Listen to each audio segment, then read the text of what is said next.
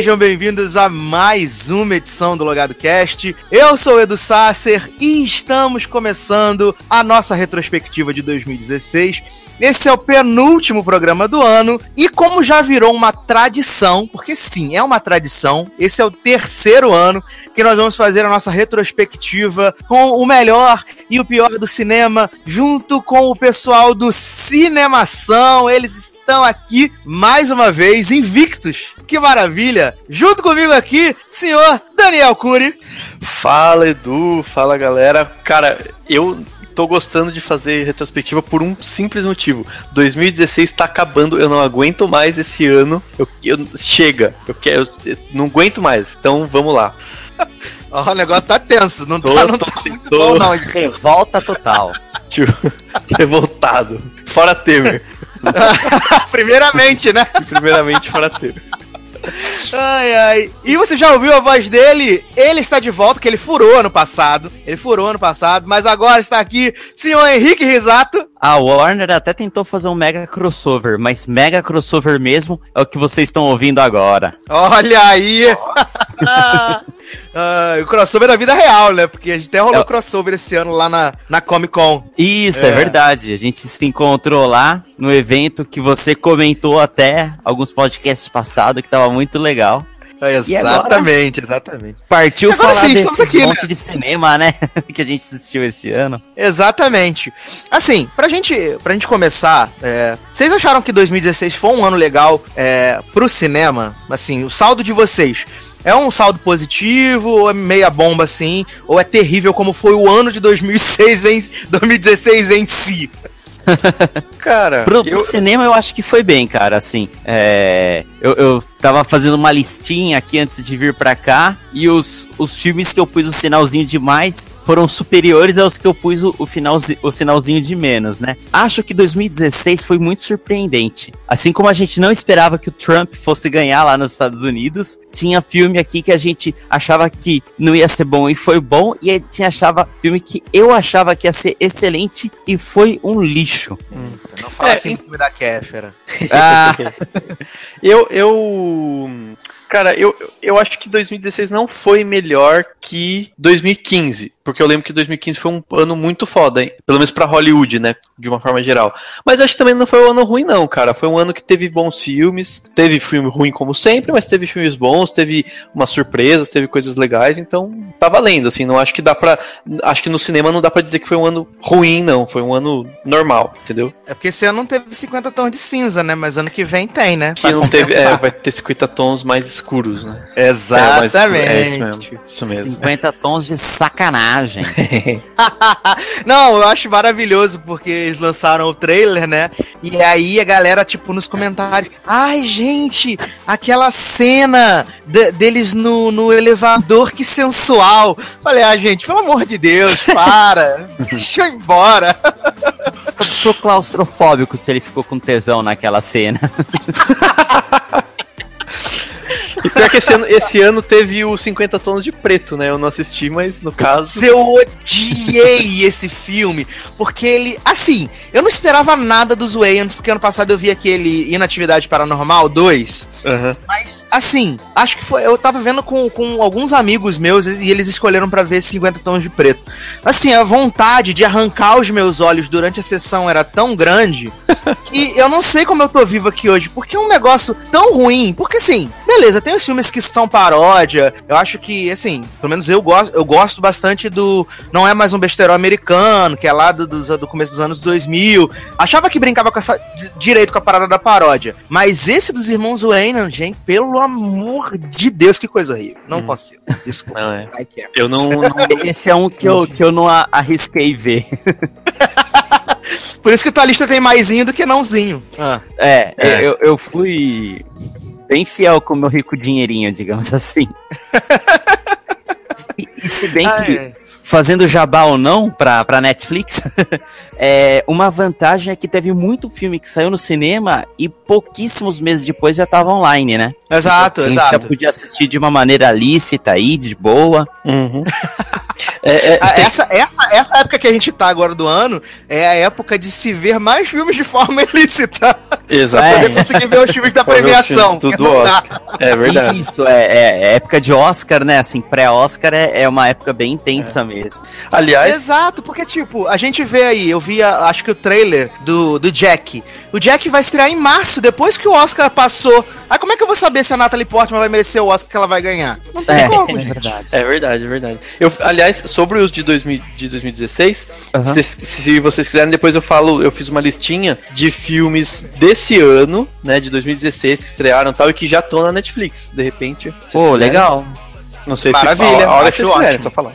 Justíssimo. E, e, é, e, e realmente, cara, não sabia do Jack, mas eu tô assim. Agora em janeiro eu vou vários fins de semana para São Paulo para pegar uns filmes para poder ver no cinema. Principalmente La La Land, que eu não vejo a hora de ver também, né? Porque... Eu também, eu achei até esquisito, porque ele, ele ia estrear dia 12 de janeiro, aí mudou pra 19. E, e tipo, é, é o filme do momento, acho que junto com o Moonlight, que não tinha Sim. distribuidor até semana passada. Uhum. Né, a gente tá uhum. gravando dia 19, até semana passada não tinha distribuidor distribuidora, agora tem distribuidora, se não me engano, vai ser a Imagem Filmes que vai distribuir o, o Moonlight, Moonlight, aqui. Uhum. Né? Acho Mas que não tem Moonlight data ainda, né? O Moonlight. Não tem data, não tem data. Mas acho que eles vão ser bem tontos se eles perderem essa época de premiação pra, pra é, lançar o filme. né? Assim, se, se, se eu fosse eles, porque também não é um filme que vai ter tanta, tanto apelo fora do Oscar, né? Se eu tivesse no lugar deles, meu, era tipo uma semana antes, sabe? Infelizmente.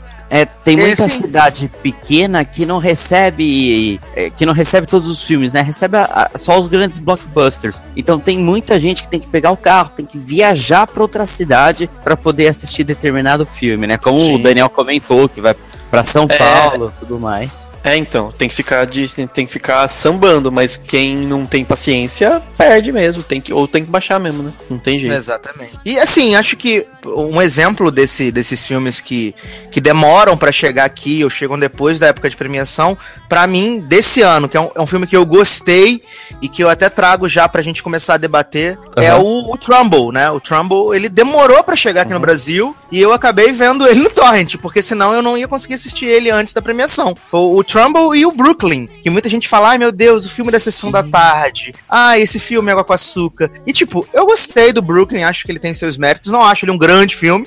Acho ele honesto. E o Trumbull eu gostei bastante. E se eu não tivesse corrido lá pros torrents da vida, eu não tinha conseguido assistir antes da premiação. Hum. Eu também, eu também vi na base do, do, do torrent também.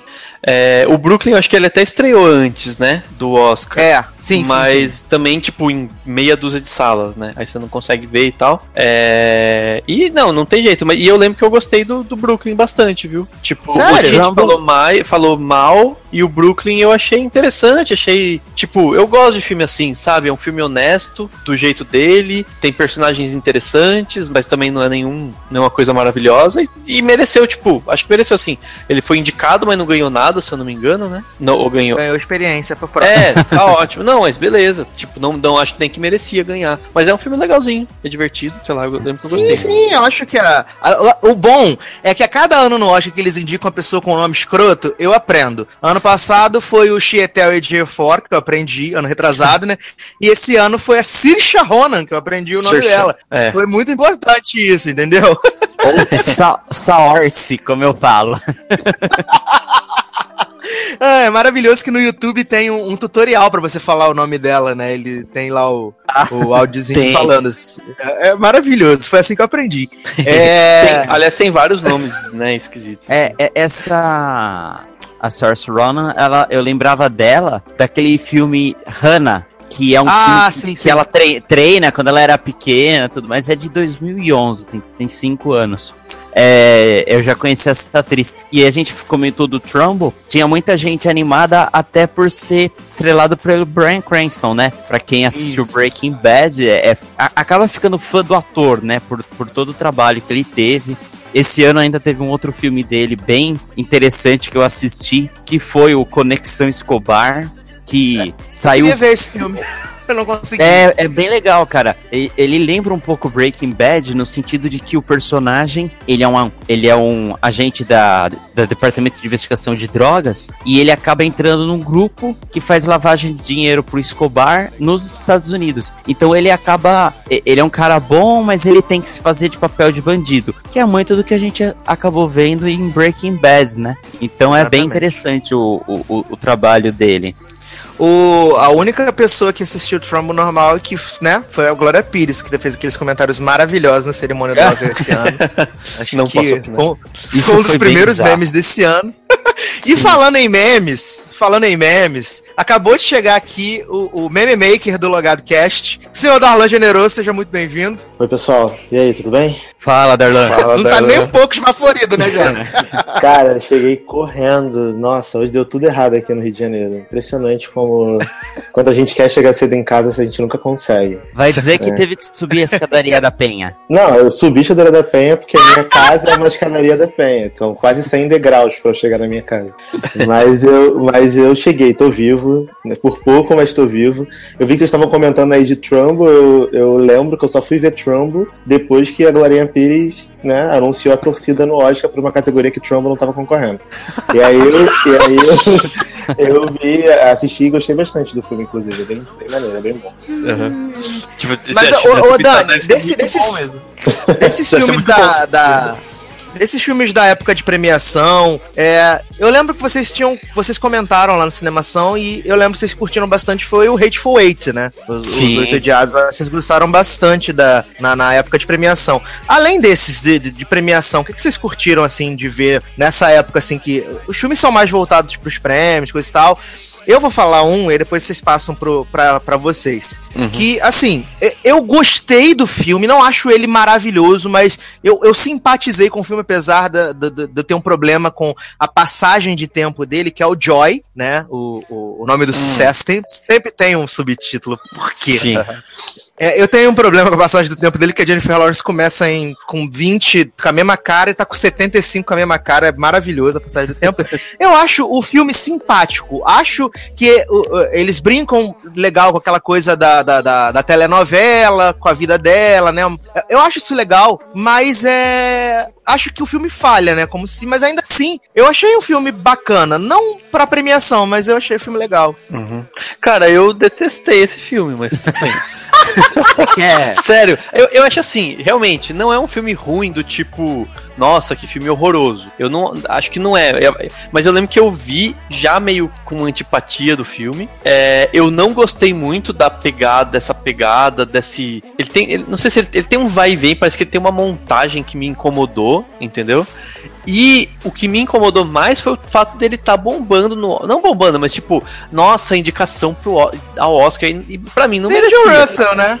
É, então, pra mim não merecia nada, não sei o que, que foi, o que, que ele paga pro povo fazer para dar indicação, mas assim, me incomodou muito isso, entendeu? E pra mim é um filme, tipo, sabe esses filmes, esses dramas que a Globo consegue exibir é, inédito no, Brasil, tipo aqueles drama pra TV? Tipo o Que que tá passando Globo agora, ou começou a passar agora na tela quente com a Isso. com o. Ninguém nunca ouviu Exatamente. falar. Ah, é. é, É, é o esse tipo, de tipo filme assim, que só minha mãe quer assistir. Minha mãe e minha avó devem estar assistindo. Ó, né? Exatamente. Não, mas é, pra mim o Joy foi um pouco disso, entendeu? E eu lembro que, sei lá, me incomodou bastante. Então eu não gostei. É aquilo, aquilo né? Tipo, tem algumas coisas interessantes, ele tem. Eu acho que a história tinha tudo pra ser um filme, fazer um filme legal, entendeu? Tipo, numa direção um pouco mais. É, um pouco menos exagerada, eu acho que a história teria tudo pra, ter uma, pra ser uma história interessante, porque é, é legal, né? Uma mulher que existe de verdade e tal.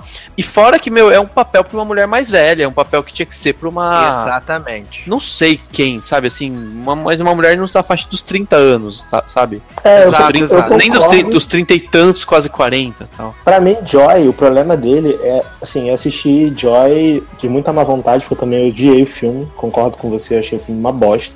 Eu não acho a Jennifer Lawrence isso tudo, eu acho que ela é uma sai boa do podcast, sai do atriz. Eu podcast. acho, sai. ela, eu acho que ela é uma boa atriz, eu gosto dela como atriz em determinados papéis, mas eu acho que ela é muito hypada e pimpada, e quando ela faz esses papéis mais, mais com mais credibilidade, ela sempre é indicada porque ela é muito bem quista com a galera dessas premiações. E para mim, Joy foi uma, foi uma tentativa de emular um Eric Brockovich 2.0. Só que a diferença é que Eric Brockovich é bom. Exatamente. Em, em resumo, é isso, entendeu? Só, Eu só concordo faltou a Julia Roberts. Só faltou a Julia Roberts, É. entendeu?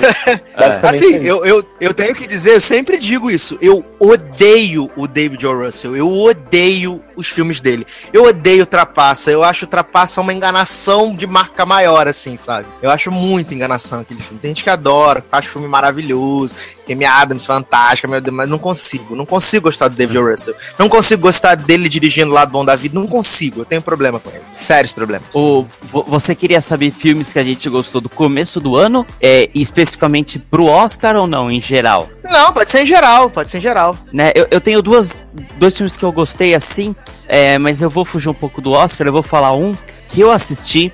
Como a gente comentou antes da Comic Con Experience, eu assisti esse filme porque o Daniel assistiu na Comic Con Experience do ano passado e Já falou até sei qual tanto, foi. mas tanto que eu não, eu não tinha como não assistir Creed. Ah, puta filme Eu acho, legal. acho o filme ótimo, acho o filme ótimo. Acho Creed muito é bom animal. mesmo. Não, a, Muito, tipo, muito. é, a minha experiência vendo lá, né, o Creed lá na CCXP de 2015 foi sensacional, mas meu, o filme é, mas entra também, tipo, o fato de estar toda a galera, aquela coisa, aquela loucura que é só quem vai sabe o que é, né, a, a CCXP, né, no painel e tal, mas, meu, o filme é, ele é muito bom, assim, em tudo, tipo, ele é muito bem dirigido e tal, e ele é muito, tipo, os personagens são muito bem trabalhados, as atuações são muito boas, e ele é bom para as pessoas em geral e, e muito bom, e, tipo, excelente para os fãs do rock, né? Tipo, Uhum. ele é, meu, ele é, ele é o exemplo. Acho que ele é quase que dá para comparar ele até com o Rogue One, né? Tipo, ele, ele atrai quem não, não conhece a franquia e faz ter prazeres orgásticos quem é da quem gosta da franquia, né? Ele é cheio de referências e assim, foge um pouco do. Por exemplo, o Sylvester Stallone ele é, ele é basicamente conhecido pelo Rambo e pelo Rock. Mas o Rambo, ele ainda. Os melhores filmes é- acaba sendo o primeiro, o segundo. O Rock, ele teve ainda o Rock 1, 2 e 3, que foram muito bem. Depois ele teve o Rock 6, que é chamado apenas de Rock, que foi o quase 10 anos atrás. Maravilhoso esse filme. Exatamente, não, lindo. É o E Rock Balboa, né? O sexto. Isso, É, Rock Rock Balboa, Balboa. é, é, exatamente. Eu acho que ele é o ele é o sexto filme, exatamente. E aí vem Creed, ele muda o nome da franquia, não é Rock 7, cr- dois pontos, Creed, não. Creed, ele, ele gera uma nova franquia, ou dá-se a entender, mas com o personagem icônico. E o trabalho do, do Stallone tá, tá, Sim. tá muito bom. É. Do Stallone, do Michael B. Jordan também atuou muito bem. Então, cara, eh, comecei o ano bem, assim. Uhum. É, eu também eu curti muito, assim, nessa época. Mas ele teve, ele teve, ele teve indicação pro. Não sei se teve outra, mas ele teve pro próprio Stallone, né? Que infelizmente isso. não ganhou. Seria animal se ele tivesse ganhado, cara. Isso é Eu muito torci maneiro. muito pra ele. Tava torcendo Eu também. cara. Eu tava torcendo tanto. Tipo, eu, eu, eu achava que ele não ia ganhar. Eu tinha. Eu achava que seria justo o cara lá do. que ganhou, né? O do Ponte dos Espiões ganhou, né? Eu achava que seria ju é, eu achava que seria justo ele ganhar, eu achava que ele ia ganhar, mas por dentro eu tava torcendo muito pro Stallone ganhar. Ia ser fantástico se ele É, ganhasse. ia ser sensacional, sim, sensacional. Ia ser, ia ser ótimo. É, eu preciso falar rapidinho do meu queridinho do ano, né? Assim, eu tenho dois filmes que, que eu gostei muito esse ano, até inclusive já dá spoiler, tá na minha, na minha lista de melhores, que por acaso, né, tem a ver com a minha, com a minha profissão, que é o Spotlight. É, Eu gosto muito do filme, gosto muito. Acho que o elenco tá muito, muito bem. Inclusive o Liv Schreiber, que a galera odeia ele por causa do Ray Donovan, fala que ele é horrível, que ele tem sempre a mesma cara, mas até ele tá bem. Acho que tudo funciona muito bem, o elenco tá muito azeitado, a trama é, é- é boa, a história é bem conduzida, o filme é longo, mas não é cansativo. Então eu amo Spotlight. Eu amo Spotlight. Eu também, eu também.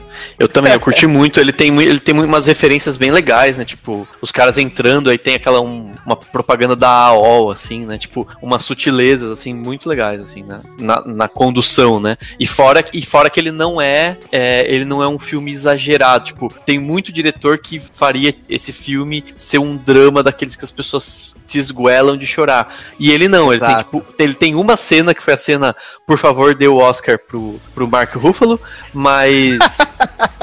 o resto é tipo tudo muito contido, né? Tudo muito real, assim, sabe? É como seria mesmo, né? Eu achei muito, Exato. legal, achei muito legal isso. Ô, Darlan, Oi. eu queria que você falasse de uma das experiências que eu sei que você mais gostou de, de ter no ano. Na verdade, foram duas experiências. Uma é Deuses do Egito e a outra é a saga Divergente e Mas, Convergente. Sátia, você tá roubando minha lista, é isso mesmo? eu, botei, eu botei essas maravilhas na minha lista de piores, eu já vou spoiler a minha Ah. lista. Não, não, não posso desferir meu ódio por esses dois, essas duas merdas agora, Olha, depois... Eu acredito que só, só o Darlan assistiu, hein? Porque. Daniel, você não assistiu também, né? Pior que não, cara. Pior que É, vai, Darlan, não. manda Por falta de tempo. O quê? Vocês querem ouvir primeiro o quê? Deus do Egito ou detergente convergente? Deus do Egito, né? Deuses do Egito. Cara, Deuses, Deuses do Egito foi uma das cabines mais surreais que eu já fui na minha vida, porque primeiro que as pessoas estavam assim não acreditando no que elas estavam vendo no cinema, porque tudo era muito gritante, muito mal feito, muito ruim. O o carinha lá do, do 300, Gerard, Gerard Butler, né? Aham. Gerard Butler. Nossa, afetadíssimo, assim, fazendo o mesmo papel de sempre. aquele, aquele chroma key horroroso na tela, sabe? Tudo era CGI, sabe? Era, era, era de doer a vista. As, as, as imagens eram meio descoladas, assim, sabe? O fundo. Era, é, é terrível. Eu não sei como é que alguém deixou aquilo passar numa pós-produção. Foi- Era muito ruim de verdade. E E a tinha história. algum- Oi? Tinha algum ator do, do, do Egito, do Oriente Médio? Não, era tudo coisa? Não tinha! Era tudo muito branco. Inclusive foi. Deuses do, do Egito americano, né? Isso, inclusive essa foi uma das maiores críticas que eu fiz, e acho que todo mundo fez na minha, na minha crítica do filme, é que era um filme que parecia que era, sei lá, Halloween, e eles fizeram uma festa do Egito, e tava todo mundo fantasiado de egípcio, só que era todo mundo branco, do olho claro, louro, sabe? Eles, eles, eles selecionaram os piores atores do mundo pra fazer um filme clichê, com uma história cafona, que demorava duas horas pra acabar e você só queria morrer quando acabasse, você queria ir embora dali. E aí você não podia ir embora, porque é questão de educação, né? Você foi pra cabine, foi convidado e tal. É horrível você levantar e ir embora, mas a minha vontade era ir embora, que eu tava perdendo meu tempo ali. Sério, é, é horrível, gente. Não assista. Gente, sabe o que eu acabei de descobrir? Hum. Que Ah. o diretor é egípcio. É, assim, não faz, não faz sentido. Que maravilhoso! Não faz sentido nenhum um diretor egípcio fazer um cast todo branco do olho azul. Ele, como egípcio, deveria procurar pessoas da mesma nacionali- nacionalidade dele. Sim. Pra poder, pelo menos, ele colocar foi expulso Ou pelo do menos país, disfarçar. Não, assim, eu entendo que ele tá fazendo um filme nos Estados Unidos, então às vezes ele tem que ter um ator, tipo o Gerard Butler, que é pra ser protagonista, antagonista no caso, de nome e tal. Aí um ou outro a gente até aceita, ok. Tipo o Scarlett Johansson fazendo o filme lá de- do Japão. Adoro! eu, não, eu não vou, não vou questionar, precisam de um nome forte pra poder chamar público. Agora, o elenco todo, mano, não é possível que É. não tinha um figurante, que a pessoa que tava carregando, puxando o camelo, não podia ser do Egito, sabe? Tinha que ser um E modelo. É bizarro. E fora que E o- tem vários, vários atores que, tipo, se, se aceitariam um pouco mais, né? Tipo, sei lá, por exemplo, a- poderiam aquela tem a né? Freida, Freida Pinto, por exemplo, sabe aquela atriz? Aham. Era só, era só chamar o Ben Kingsley, tava tudo pronto. Também, também. É, também. É. O- e, e não é um diretor ruim, ele, é um- ele fez um dos filmes que eu, que eu curto pra caramba, que é Eu Robô, Ah, Sim, sim, Will sim, Smith. sim. o Alex Ah, mas Proyas, só, é né? O resto ele fez umas coisas. É, ó, É, eu não, sei se, eu não sei se vocês assistiram aquela maravilha, né? De O Destino de Júpiter, esse filme maravilhoso, só que não. Então, Deus, A gente tava falando dele em off. então Deus do Egito, pra mim, é comparável ao Destino de Júpiter. É um filme Nossa. que pega um elenco famosinho, entre aspas, pra mascarar um, Aham. um- um roteiro pobre, uns plots horrorosos, e as pessoas vão ver o filme assim pelo elenco. Fala assim, ah, tem um maluco de 300, era uma história meio Egito, meio, né, estranha, então ele vai dar chute em alguém e vai gritar This is Sparta, então deve ser legal o filme. Aí a galera vai assistir o filme sem saber do que se trata e quebra a cara, basicamente isso. This is Cairo! É, exatamente. Exatamente. É bem isso. que maravilhoso. E em relação à saga Divergente Convergente, foi outra experiência que, né? Eu ele não consegui terminar, desculpa. Nossa, aquele estar muito, gente. E assim, eu lembro que na- no podcast do ano passado, eu dei o meu. Uma das minhas notas baixas foi pra saga com Divergente Insurgente. Insurgente. Só que eu dei, eu falei mal, só que eu não imaginava que eles fossem piorar o que já tava ruim, entendeu? Eles conseguiram, eles conseguiram fazer uma coisa que não faz sentido nenhum. Conseguiram dividir um filme que era um livro único em duas partes, sendo que a segunda parte não vai passar no cinema. Aí transformaram esse segundo filme numa série que ninguém vai ver, que não tem os atores do filme, que ninguém quer ver essa merda. E aí, é, assim, é um filme que vai do nada a lugar nenhum também, onde você descobre, e isso para mim foi, o, foi o grande plot twist da história que eu realmente não imaginava, que é aquela cidade lá onde eles viviam. Não sei se vocês já tiveram a, a tristeza de ver algum dia Divergente, Convergente, mas eles vivem, tipo, numa cidade isolada, e aí parece que essa cidade isolada, no entorno dela, teve um desastre nuclear. E aí, eles vivem ali e ninguém tem sintoma de contaminação nuclear, porque aquela porra tá céu aberto, assim. Tem um muro que separa da parada nuclear e ninguém é contagiado, tá normal, sabe? Tranquilão, eu tô vivendo aqui de boa. Nunca reparei que, que, tem um, que tinha um muro que dividia de uma parada nuclear. E aí eu só descubro quando o Nikita resolve escalar o muro, toma tiro na cara e morre. E aí as pessoas sobem o muro e vê que tem uma parada nuclear. E é por isso que as pessoas vivem lá presas. E aí tem o maluco do Debi Lloyd, que é o vilão. Assim, é, é horroroso, gente. Mas você sabe por que, que é horroroso, né? A história. Porque a mulher não sabe escrever, né? Porque, a, não, a porque, né? porque a mulher fez a mulher fez um livro, chegou na, na editora, a editora tava desesperada para ter essas trilogias, né? Essas coisas que tá, tava na moda, e falou assim: vamos fazer aqui um contrato de três. Aí é. imagina, a pessoa nunca escreveu um livro, escreveu um na vida. Você faz o um contrato pra ela continuar a história, ela faz uma. Sei lá, que vai sair uma porcaria mesmo, é. Não, e ainda deve ter sido assim, né, Dani? Chegou assim, ah, tem um livro aqui, o que, que vocês acham? Aí a pessoa falou assim, pô, legal, tem como você escrever mais dois pra semana que vem? É, bem isso. tipo, Mas eu não tenho ideia, não, põe qualquer coisa. É. briefing, briefing de cliente, né? Aquelas coisas tipo, não manda nada direito, você tem que fazer de correndo. É bem, é bem isso mesmo. mesmo. Certeza, certeza. É isso mesmo. Ai, ai. Eu vou falar aqui de um filme que é, é uma obra-prima do cinema. Eu e Darlan, a gente venera esse filme porque esse filme é maravilhoso. Boneco que do é Mal? Boneco do Mal.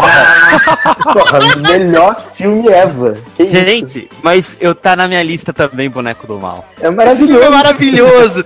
Isso é maravilhoso. O plot twist do final, então, é uma coisa de cair o cu da bunda. Gente, sério, ele, ele é, Brans é personagem da cultura pop moderna. Brans é muito foda. É aquele filme que quando eu tô assim sem fazer nada em casa, eu boto no Netflix pra assistir pra rir. Que é muito bom, é muito engraçado. Mas. Mas você acredita que tá na minha lista, mas não tá como dos piores? Tá tipo, eu vi. mas, cara, tá aí Tá check. Mas, mas, cara, é, ele tem um plot twist que me, me surpreende. Aqui é spoiler free? É, spoiler free, filme de fevereiro. Meu, quem é, melhor, quem é melhores do mundo aí? Tipo, pelo amor de Deus, boneco do mal, né? Não é. Não, não é mas seven, me surpreendeu, porque assim, a a, a, a Greta. A gente passa o Vitor achando que é um fantasma. É, é, a, a, gente acha que é isso, que, que a personagem da Lauren Cohen.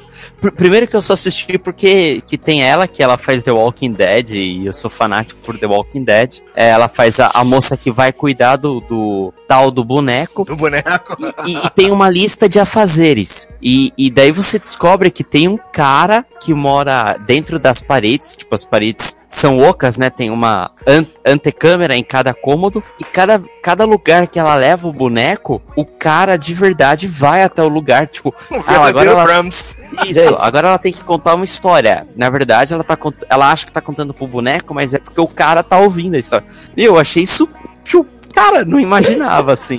Não, ninguém imaginava, né? Ninguém é um filme bizarro. Depois o final descamba pra um negócio muito doido.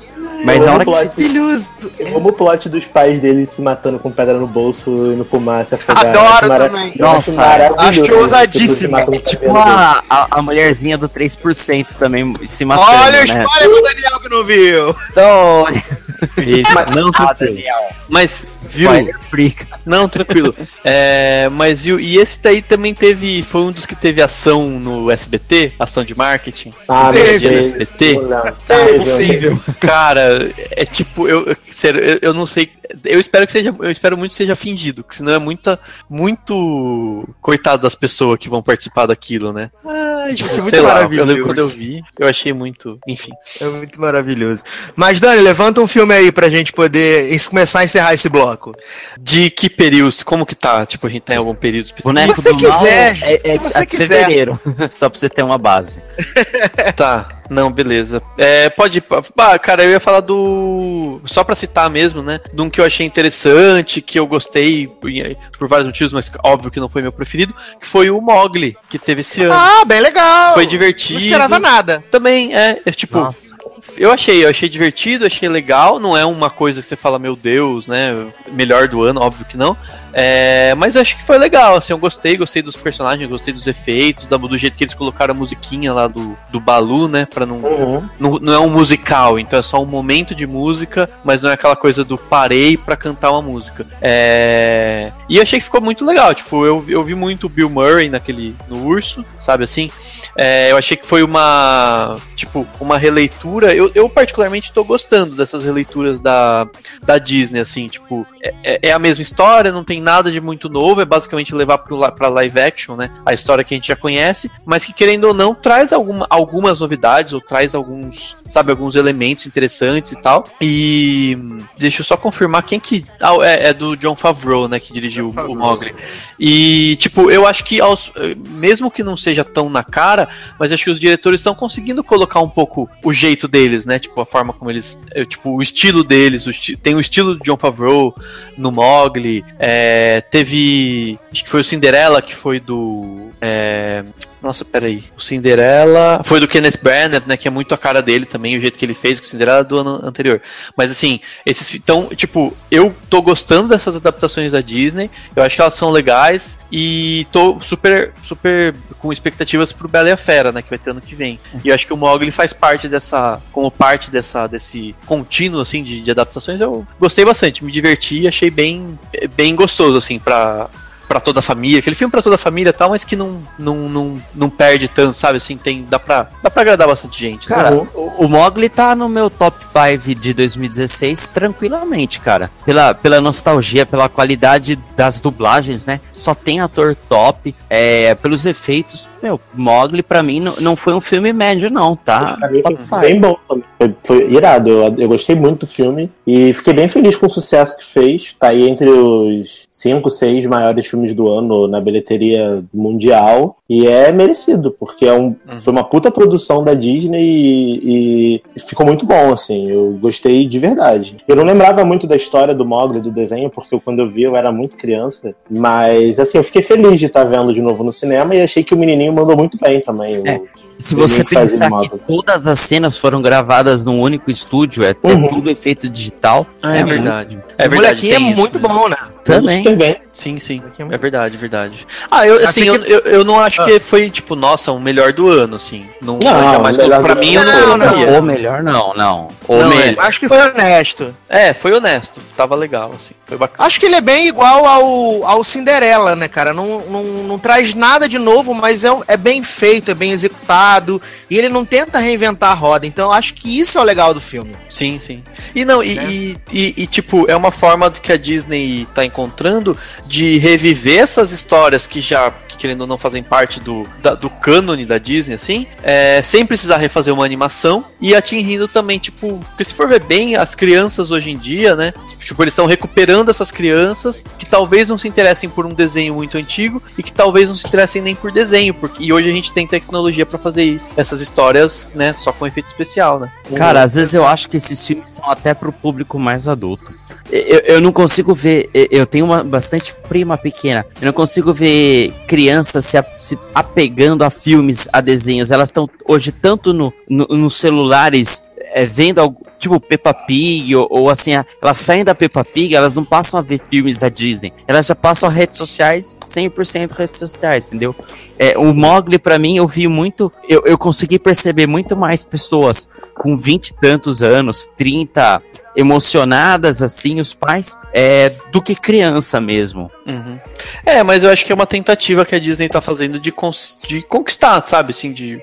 Sabe? De, de, de, pegar essa criançada de hoje que talvez não se anime tanto com, essas, com esses contos, entendeu? Uhum. A criançada acho que assiste mais as séries do Disney Channel, talvez. Sim, mas, pois é. Verdade, verdade. Vê mais Discovery Kid, É, Tato Isso. o urso, essas paradas aí. Eu sei porque eu tenho seis sobrinhos, eles adoram essa parada de Tacho e urso. Eu nunca. Macha e urso, sei lá. Eu nunca ouvi falar nessa merda. Descobri que tá no cinema agora. O filme com a Maísa e a Silvia Bravanel dublando a- o urso.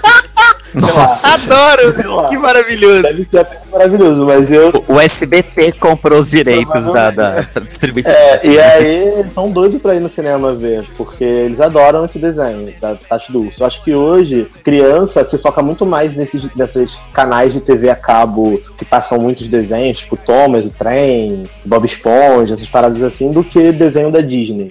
Uhum. Eles, hoje em dia, talvez eles se apeguem mais à coisa da Marvel, tipo, é, Homem-Aranha, Vingadores. Eu sei porque eu tenho sobrinhos de 10, 11 anos, eles adoram uhum. do que a filme tipo Cinderela, Bela Fera, eles nem sabem o que é isso. Então, não sei, acho que a gente pode estar numa, numa a Disney tentando mudar isso aí. É, Pra talvez. gente, pra gente fechar o bloco, já que vocês falaram aí do, do Mogli, que foi tão legal, tão bem feito, eu e Darlan tivemos uma maravilhosa experiência com a lenda de Tarzan, né? Nossa, Maravilhoso, estrelado por Eric de Blood Nossa e. Margot. Robbie. É, é, é, não, Eric de True Blood conhecido como cigano Igor americano, né? Porque ele não atuava, ele fazia a mesma cara e ficava sem camisa, o filme todo. E aí e a Tinha uns Margot- chroma key cagado também. E a Margot Robbie tentando fazer alguma coisa e ele com cara de bunda, tipo, tipo, Dara, sabe? Tipo isso. Não dava, cara. Muito ruim. Meu Deus do céu. Ó, Deus. Ai, que maravilhoso. Mas, senhor Daniel Cury, Hum. pra passarmos pro próximo bloco, que canção nós iremos tocar? Cara, eu escolhi uma de um filme que eu vou querer falar mais pra frente. Pode ser? Com certeza. É, a, a música chama Drive It Like You Stole It, do, da, da, da trilha sonora do Sing Street. Olha aí. Muito bem, muito bem. Então vamos tocar. Daqui a pouco a gente volta.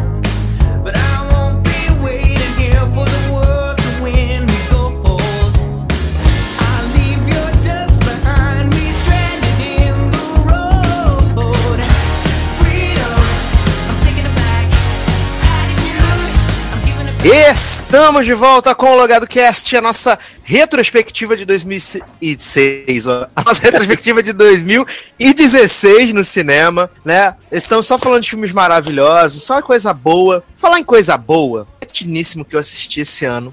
E assim, eu me diverti litros. E ele já tá na Netflix também, pra quem quiser se divertir litros. Eu já tinha me divertido no primeiro e me diverti no segundo, que é Invasão a Londres. Esse filme maravilhoso que tem Geraldo Butler. E Né? o Aaron Eckhart, né, se eu não me engano, e o e Jesus, né, Morgan Freeman fazendo participação especial. É, cara, é um festival de clichês, é um filme que não dura, sei lá, não dura uma hora e meia. É um monte de um plot que não faz o menor sentido. O primeiro não fazia sentido, né? O segundo menos ainda. Mas o é primeiro tão cretino e é Branca, né? isso! Que até na época saiu aquele junto lá com o do Shane Tatum também, que era, tipo, o mesmo, mesmo plot de, de, de invasão à Casa Blanca. Mas isso é maravilhoso, porque, tipo, morre o, o primeiro-ministro de Londres, e aí o Aaron Eckhart vai pra lá, pra, pra Londres, pro enterro, e aí, quando tá rolando, tipo, o velório, começa a rolar um ataque terrorista, eles matam vários, vários chefes de estado de vários países, inclusive Angela Merkel morre, né? Nossa, aí. acredito. É.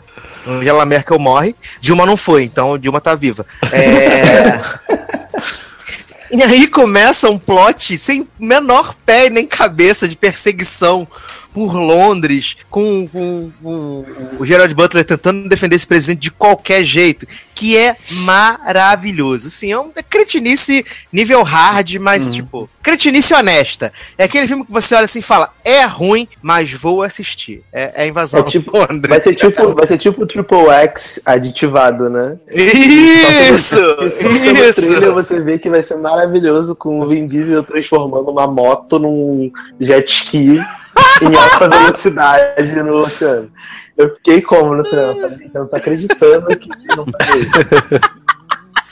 Acho que o Invasão a Londres é o típico filme que o, que o Jack Bauer resolveria em 24 horas. né? Exatamente, exatamente. É, mas ele é, ele é meio tipo em tempo real, esse, esse invasão a Londres, porque os, os vilões dão lá, tipo, X minutos pro, pro Gerard Butler levar o presidente do ponto A ao ponto B, entendeu? Então ele meio que corre em tempo real também. Uhum. Ele tem essa, essa jogadinha aí, é legal. Mas É. e os senhores? que mais? Cara, teve parecido com esse, tipo, em termos de filme de ação, é o Jason Bourne, né? Teve esse ano. Pô, pode crer. Sim, aliás, um, um, um- podcaster muito legal chamado Edu Sasser esteve num podcast muito legal chamado Cinemação, Sim. comentando esse filme, né? Comentando, a gente bateu papo sobre a, a nossa amiga, né? A... Como que a. Esque- Até Que esqueci o nome da nossa amiga lá. A mocinha lá que. Como que é o nome Oh, dela? Deus, fugiu o Pelo nome. amor de Deus. Fugiu. Daqui a pouco você lembra, mas.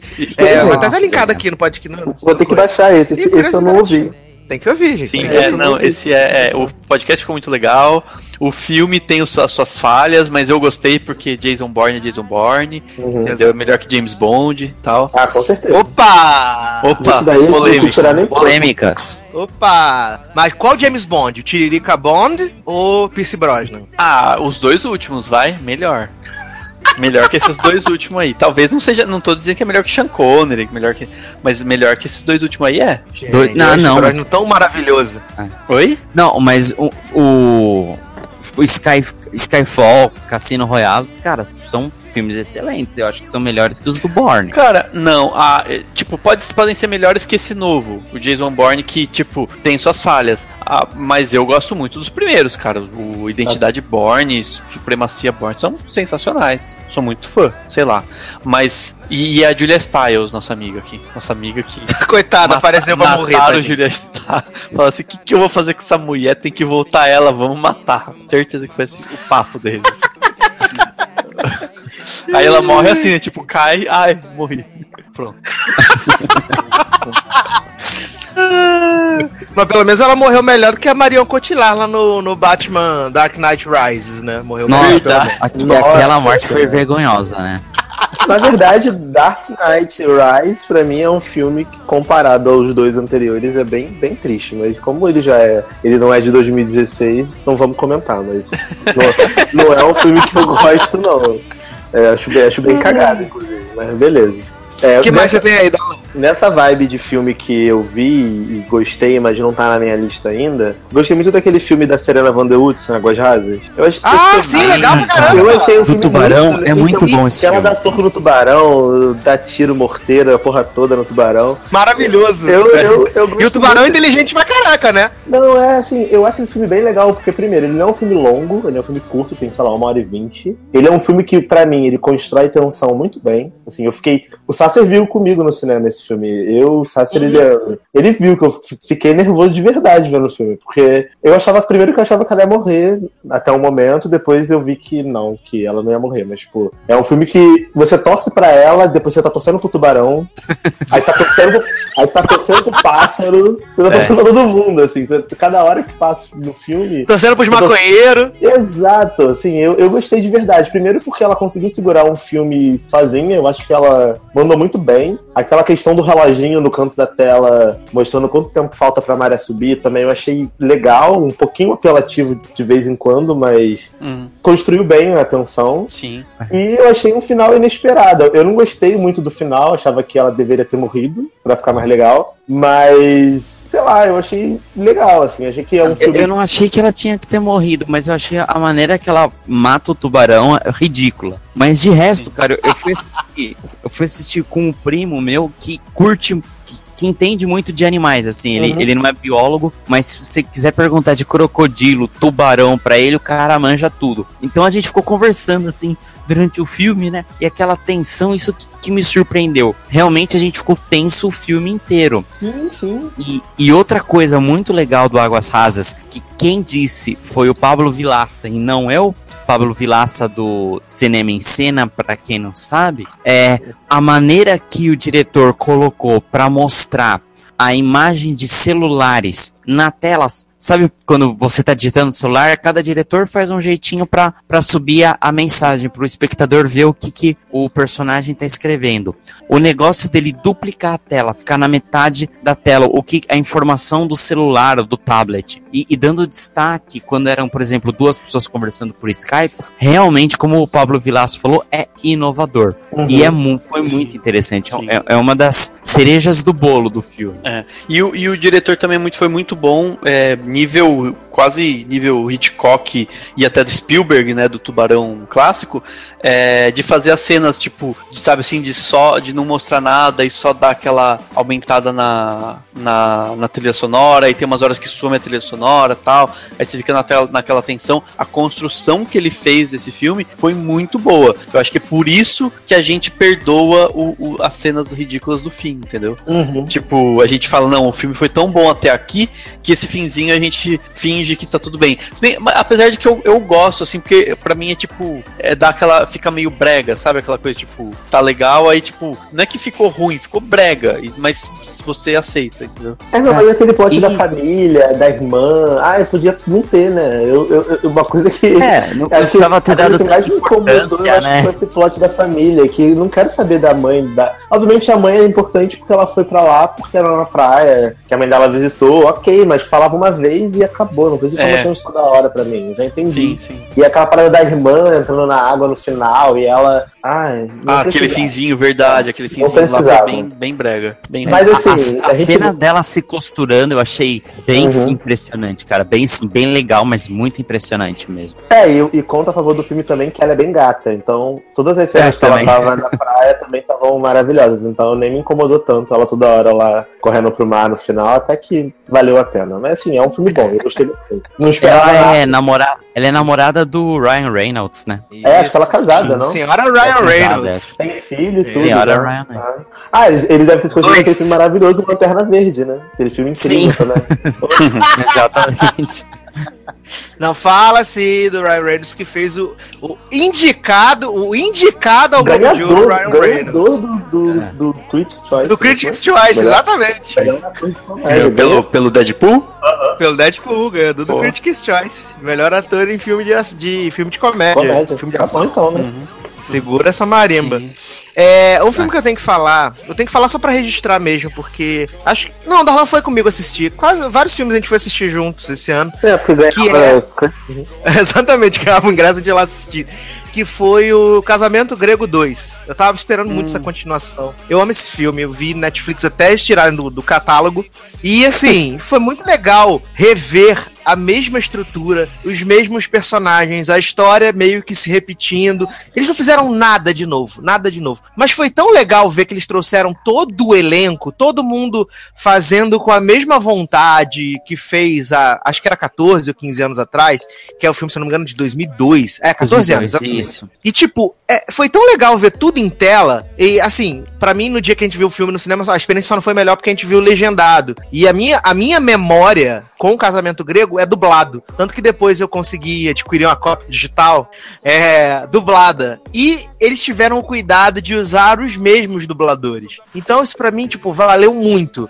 É um filme bobo, a, a história é boba, mas assim, eu gosto muito da Nia Vardalos e eu adorei essa forma que ela trouxe aí o, o casamento grego de volta, sabe? Só queria mesmo contar a Sim. história achei Não, muito legal. Esse ano também foi ano do daquela nossa amiga britânica, como que é o diário da, da Bridget Jones, né? Renée Zellweger, é, o bebê da da Bridget Jones.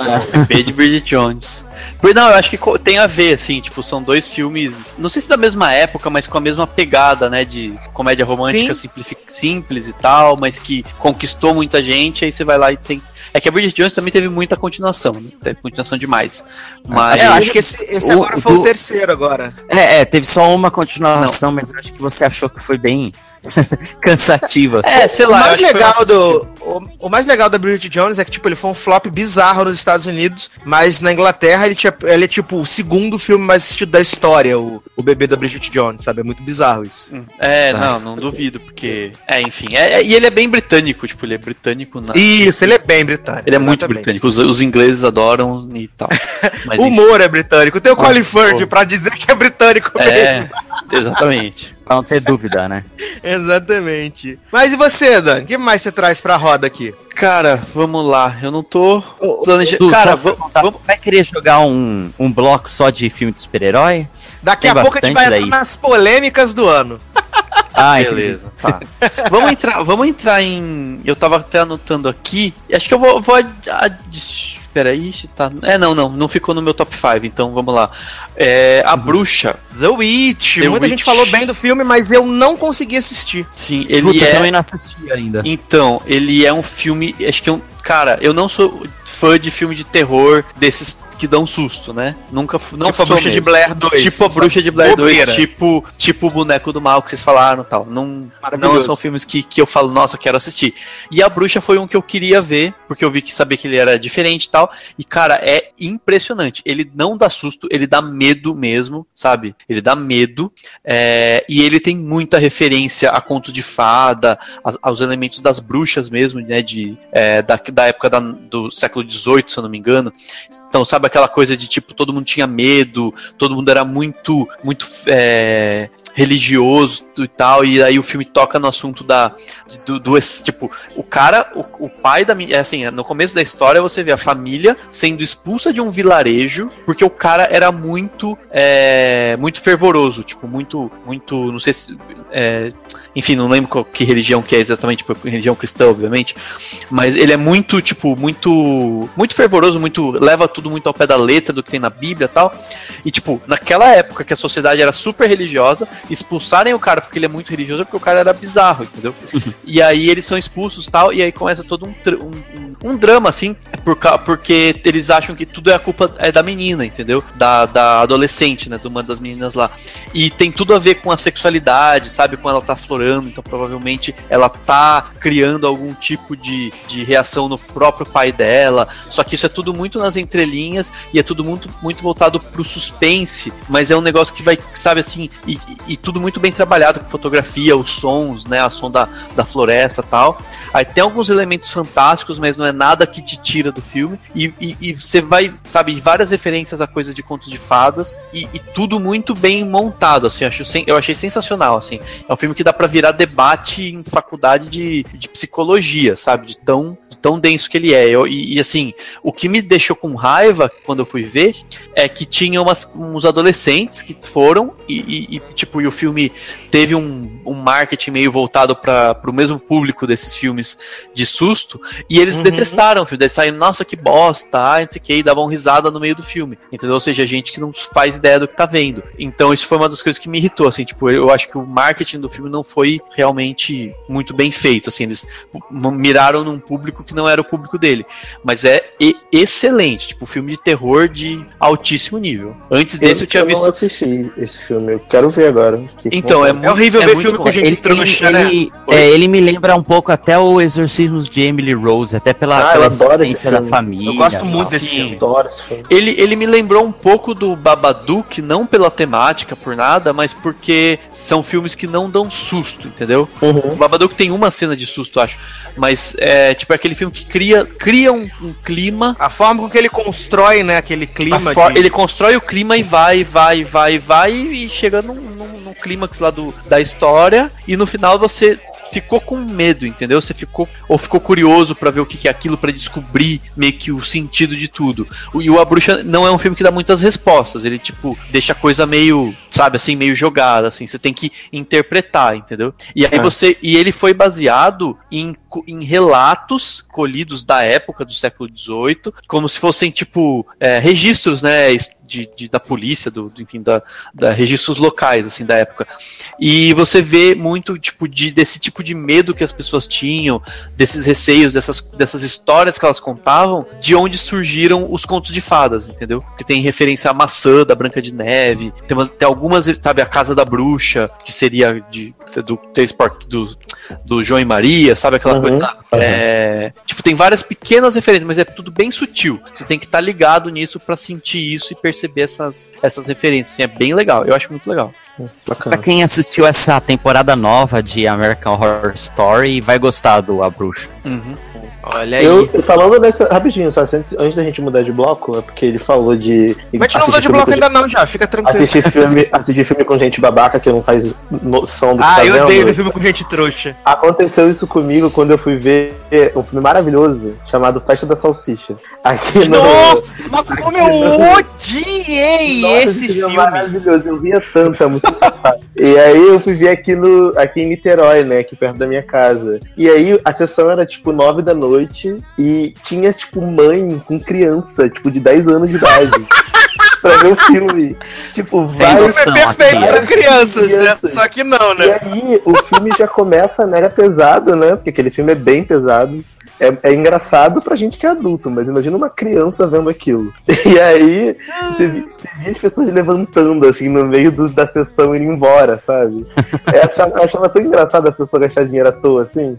Cara, Deixa mas você é, pesquisar. É muito, é tipo, é pesquisar, é, é tipo, é a pessoa que tá vendendo, se bem que tá- quem tá vendendo ingresso, que é mais a vender Que ingresso. se lasque, né? Mas, tipo, sabe, É de mais avisar, que se fala assim, ó, lasque. gente, isso aqui não é pra criança, olha, seu filho é menor de, quanto, qual que é a idade da pessoa? Acho que era 16 esse. Sabe, tipo, virar É assim, filho é 18 anos faz salsicha? Não, aqui acho que era 16 já. Não, que seja 16. Sai, tá entrando com uma criança, fala, olha, a idade do filme é 16. Aí o pai e a mãe já vão falar, ó, então pera lá, se é 16, não deve alguma ser pra coisa criança. errada, alguma coisa tem aí, entendeu? É porque as pessoas não pensam, não olham, elas simplesmente olham pra um pôster e Uhum. entram no filme, sabe? É, vê um desenho e fala, é pra criança. Exatamente, exatamente. É igual aquele tio que levou o neto pra ver TED naquela época lá, o deputado, vereador, sei lá quem era, lá, que Sim. levou o Ah, neto pra sim. ver o TED. Aí depois ficou horrorizado, meu Deus, esse filme, querendo destruir as crianças, família tradicional brasileira, É. essas coisas. Exatamente. Ai, gente. Tipo, não, não, não pesquisa antes, né? Isso que dá. Verdade. Não é, cara, é tão simples, E- e pra é outras- muito, muito simples. E pra outras coisas também. Outro dia eu tava conversando sobre aquele a árvore da vida, que já também já tem um tempo, é, e eu lembro que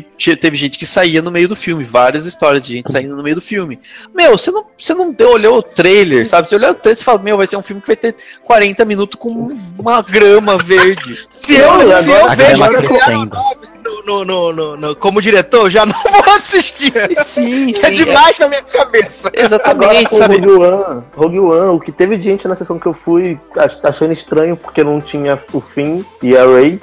e aí as pessoas olhando assim, Ah, que tipo, gente, maravilhoso. As pessoas são muito Aí trouxas. teve, aí teve uma menina assim que falou assim, gente, mas Estrela da Morte de novo. Aí eu olhei pra trás assim e falei, hã? tá acontecendo, mano? A pessoa não sabe que esse Cara. filme. Porra, pelo amor de Deus, mano. Como é que você vai no cinema assim? É, então, exatamente. Gente que, que lê quadrinhos, que, que tá, é, tipo, tá sabendo bastante coisas desse mundo nerd, veio perguntar pra mim também, meu, se Rogue One, mas achei tão estranho, achei que era o episódio 8, tipo, o episódio 8 Rogue One. Eu, cara, não, em É. nenhum momento foi dito que era o episódio 8, você não assistiu o trailer do filme? É, eu falo logo, eu falo assim, você, leu, você, você viu o nome do filme? Tem episódio 8 no título? Ah, não, então não é o episódio 8, caralho. Exatamente. Porra. Não, e, e outra, é, e se você não sabe, pode, é, já aconteceu comigo uma ou outra vez, de eu entrar num filme ou clicar né, no, no- na Netflix assim, ver um filme que eu não fazia ideia, não li nada, simplesmente cliquei, fui ver. Só que daí pelo menos eu não reclamo, sabe? Eu não fico, nossa, mas esse filme eu É. achei que era de comédia e ele não é. Fui achei- enganado, né? Fui enganado, eu não acho que fui enganado. Eu, eu que não pesquisei, eu, Eu, acho que eu sou disso. burro mesmo. É, entendeu? Tipo. Enfim, é Gente, isso. que maravilhoso. Mas assim, uma experiência que foi assim, como é que eu posso dizer, antropológica esse ano no cinema. Darlan estava presente mais uma vez quando nós fomos assistir o grande evento cinematográfico do ano que foi Como Eu Era Antes de Você. nós fomos assistir este filme maravilhoso numa sessão dublada, dublada. Nossa senhora. Que E beleza. assim, eles fizeram a dublagem mais merda possível. Sabe, a dublagem mais merda que foi feita com 50 reais foi a dublagem que eles fizeram pra esse filme. E aí, a personagem da Emilia Clarke, que teoricamente deveria ser uma personagem com uma profundidade dramática, uma carga, ela vira simplesmente uma mongoloide com a dublagem. Ela é uma retardada. Tudo que ela fala tá sempre rindo, é uma débil mental. Sim. Mas em A gente chorando. é igual. A gente chorando sangue no filme e as meninas atrás chorando, arrasadas, Sério, chorando de era soluçar. Era Ah, tipo, mano. soluçando, fazendo escândalo. Tipo. Tá? Não aconteceu E nada. a gente gargalhando litros. Porra, ah, cara. Eu acho que eu não tenho coração. Eu acho que eu sou o homem de lata do Mágico de Oz. Não é possível. As pessoas choram no cinema com os filmes que não, não são emocionantes. Eu choro no cinema às vezes, tipo. Por exemplo, o filme que vai ficar aí no- na minha lista em primeiro lugar foi um dos filmes que eu chorei vendo esse ano. Que eu não vou falar qual é pra não dar spoiler ainda, tô deixando esse, esse suspense aí pra você que tá ouvindo. Mas, é, porra, as pessoas choram com qualquer merda, cara. Esse filme, como era antes de você, ele tinha tudo pra ser um filme legal. Porque tem uma história legal. Só que o casting foi mal escolhido. A Daenerys, ela não conseguiu segurar o, o- filme da carga dramática necessária pra, pra personagem, na minha opinião. A personagem dela parece uma, uma mulher muito apatralhada, muito. Ah, nossa, eu não sei quem eu sou, não sei o que eu tô fazendo aqui. Aí veste roupa, uma coisa. Aquela cena da abelha, da meia da abelha. Porra, é chato pra caralho, mano. Eu entendo você, É. menina, que gosta desse tipo de filme, mas, porra, desculpa, fala. É, quando, quando eu fui ver, eu achei. Eu, eu não esperava nada além do que ele é, sabe? Na boa, eu esperava, tipo, um, um- A Culpa é das Estrelas piorado. É porque foi não vi. viu dublado, jovem. Você tinha que ter visto dublado. É, não, eu vi em inglês. né? Então, mas, é Mas- que a culpa das estrelas é bom. É bom, entendeu? Eu gosto do filme, eu acho que tem uma história boa. Tem uns problemas no filme, mas é- a história do filme é boa. então Não, eu é, a. Culpa das Estrelas tem coisas boas, também não acho ruim, não. Acho, acho bacana. Agora, esse filme, não. Não, não tem motivo pra Não, tá é. lá. Não tipo, tem. a decisão do cara, né? Você fica. Porra.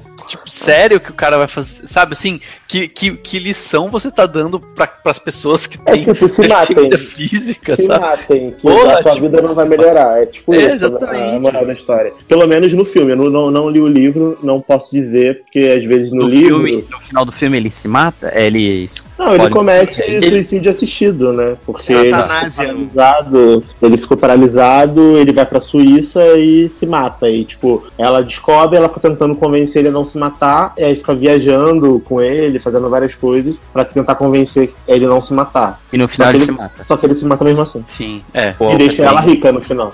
Deixa o dinheiro É. pra ela. Deixa uma merreca pra ela, né? Deixa uma merreca pra ela. Porque ele era multitrilhardário e deixa Jovem, 50 eu que- reais pra Jovem, ela. Lembra que, ela- que ele deixou o dinheiro pra ela em euro, eu queria aquela merreca. Pô, deixou, muito, vários mil, mil euros pra ela, deixa pra mim e deixa rico. Eu que tenho 50 Acho que reais. deixa na 100 carteira. mil euros pra ela. Tanto que ela só faz uma viagem pra Paris e acabou. Na verdade, não. Acho que ela compra casa, essas paradas. É, a gente É, sabe mas- que na continuação ela que vai ficar aleijada. Que a gente É, lê o porque- livro. Mentira! Ah, é, é verdade. Ainda tem uma continuação que a minha mulher ainda fica paralisada. Que é tão, tão, Ela cai tanta- do telhado. é, que é tanta criatividade que, né, a gente precisa muito dessa, dessa continuação pra saber como, como ela tá depois do cara aleijada. Vai ser muito bom, só que não. É. Não, é capaz de fazer o com- tipo ser meio que compensar, né? Aí ela vai, ela não vai cometer suicídio. Ah, ela vai decidir viver, né? Ela vai Nossa. viver e aí vai ser tipo, sei lá o quê. É, mas enfim, mas A redenção. é, mas é um filme bem, tipo, e não, e realmente, meu, esse o Sam Claf- Claflin também tá bem, bem fraquinho, né? Nossa, ele é muito ruim, gente. É. Pelo amor de Deus. Isso vai ser muito ruim. Muito, muito ruim. Ô, Henrique, fala o último filme aí pra gente encerrar esse bloco. Cara, eu vou, eu vou falar um filme que ele acabou transformando um outro filme em franquia. Rua Cloverfield 10. Ah. Olha aí, um filme interessantíssimo que pra mim aqueles minutos finais não fazem o menor sentido. Pra mim eu corto o filme do momento que ela foge. Quando aparece o ZT, falei, acabou o filme, gente. Eu prefiro a primeira parte ali, daquele suspense ali, aquela coisa mais tensa com John Goodman, como do Newsroom, eu gosto mais daquilo. Primeira coisa bem interessante é que ele surgiu do nada, né? Ninguém esperava esse filme. Sim, ninguém sabia. Acho que é, acho que passou um teaser no Super Bowl. Acho que foi algo assim que, que todo mundo descobriu que ia ter o filme. Acho que foi exatamente isso. Teve o Super Bowl, saiu o te- o teaser. Aí, uma das coisas que me deixou curioso, além de eu ser fanático pelo Cloverfield, foi ver o John Goodman como um vilão, né? Uhum. A Ele gente tá tá, bem, acostumado a, a- filme. a lembrar dele como Fred Flintstone, né? Verdade. E ele, e ele, E- aquele- ele e- fez um vilão que dá aflição, né? Eu fiquei tenso vendo aquele filme. Sim, sim, foi um, um filme muito, muito bom. E ele pegou. Ele tem a ideia de cárcere, né? Que, que é de um outro que a gente não, não comentou, mas também eu gostei bastante, que é o quarto de Jack.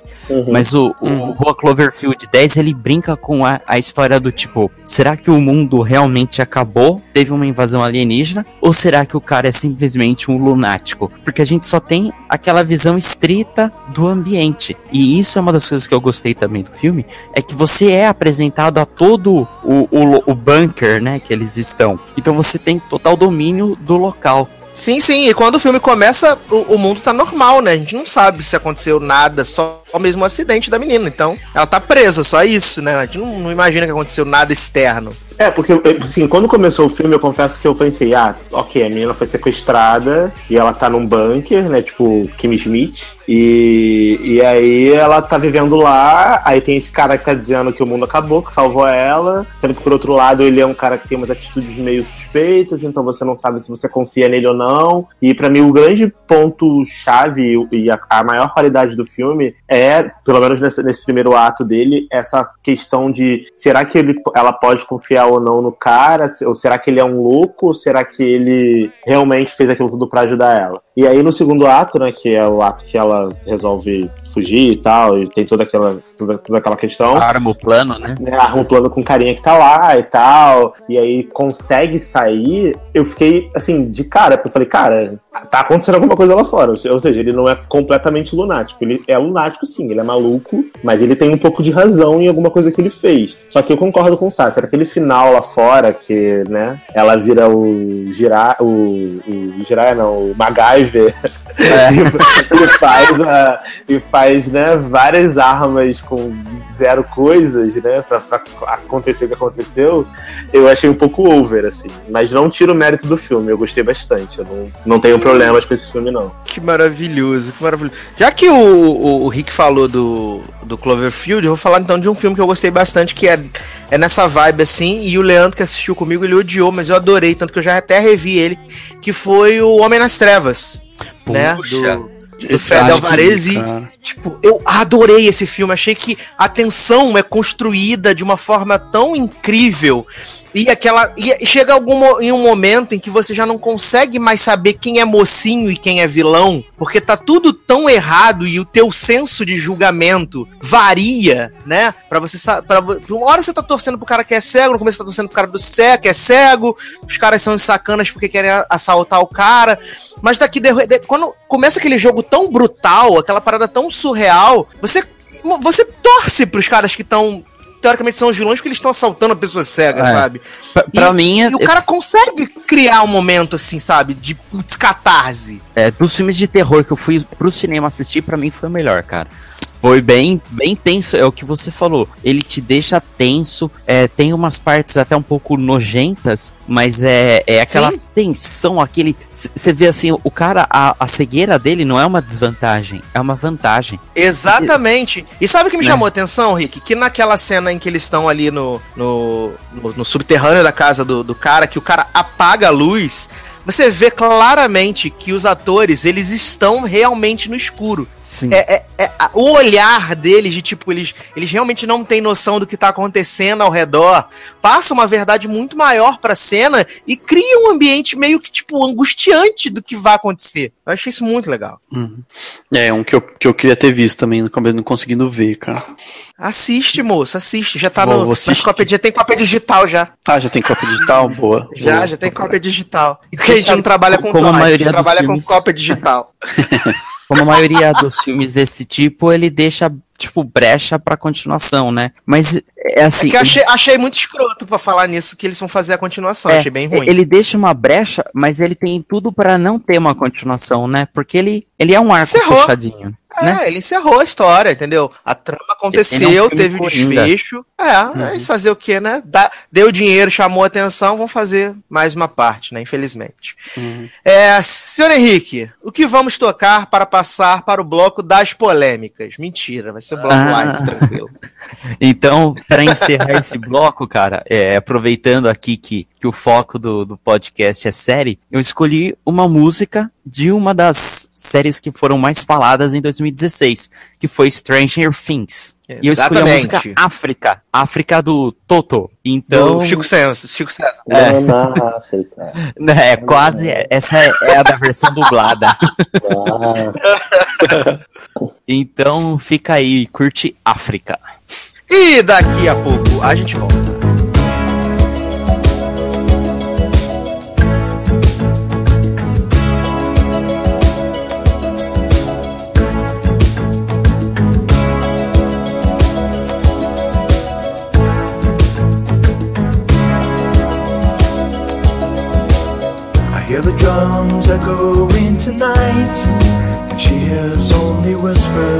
Some quiet conversation. She's coming in 12:30 flight. The moonlit wings reflect the stars that guide me towards salvation. I stopped an old man along the way hoping to find some old forgotten words or ancient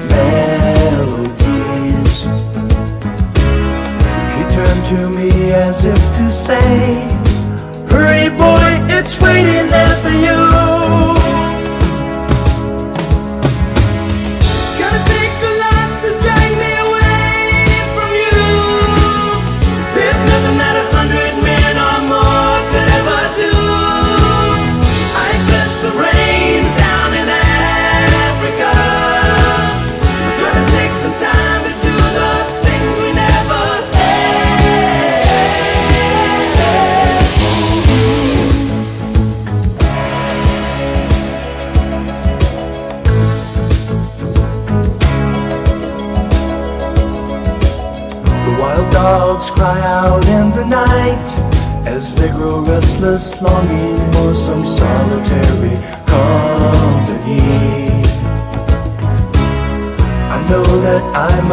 what's right, sure as Kilimanjaro rises like Olympus above the Serengeti.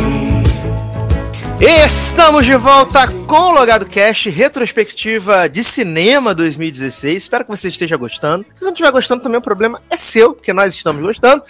E agora vamos falar de coisas divertidas, de coisa legal. Vamos falar, vamos falar de animações, que eu acho que esse ano foi um, um- um- particularmente um ano bem legal para animações. Uma animação que a gente vai comentar, inclusive, está no meu top 5 de, de melhores filmes do ano, né? E acredito que pode estar na lista de vocês aí, porque a gente não as listas para poder ter a surpresa, né? Então eu vou começar falando dela, ela tá na minha lista, claramente, que é Zootopia. Não, de todo mundo. É... né? Maravilhoso. Gente, quando eu penso que a Disney não pode mais me surpreender, né, com, com um filme, com uma, uma história, tipo, ele vem e faz Zootopia, que parece Então. uma coisa mega bobinha, e aí ele dá um tapa na minha cara, e é um filme fantástico, sabe, com um roteiro profundo, que tem várias camadas, e você fica, what? Como assim? Cara, eu não consegui assistir Zootopia, Eu também não então me, me convença, porque o, o que eu ouvi foi, vou contar pra você o que eu ouvi. Ah, porque eu, eu cheguei a ver, tem uma cena dele que eles entram,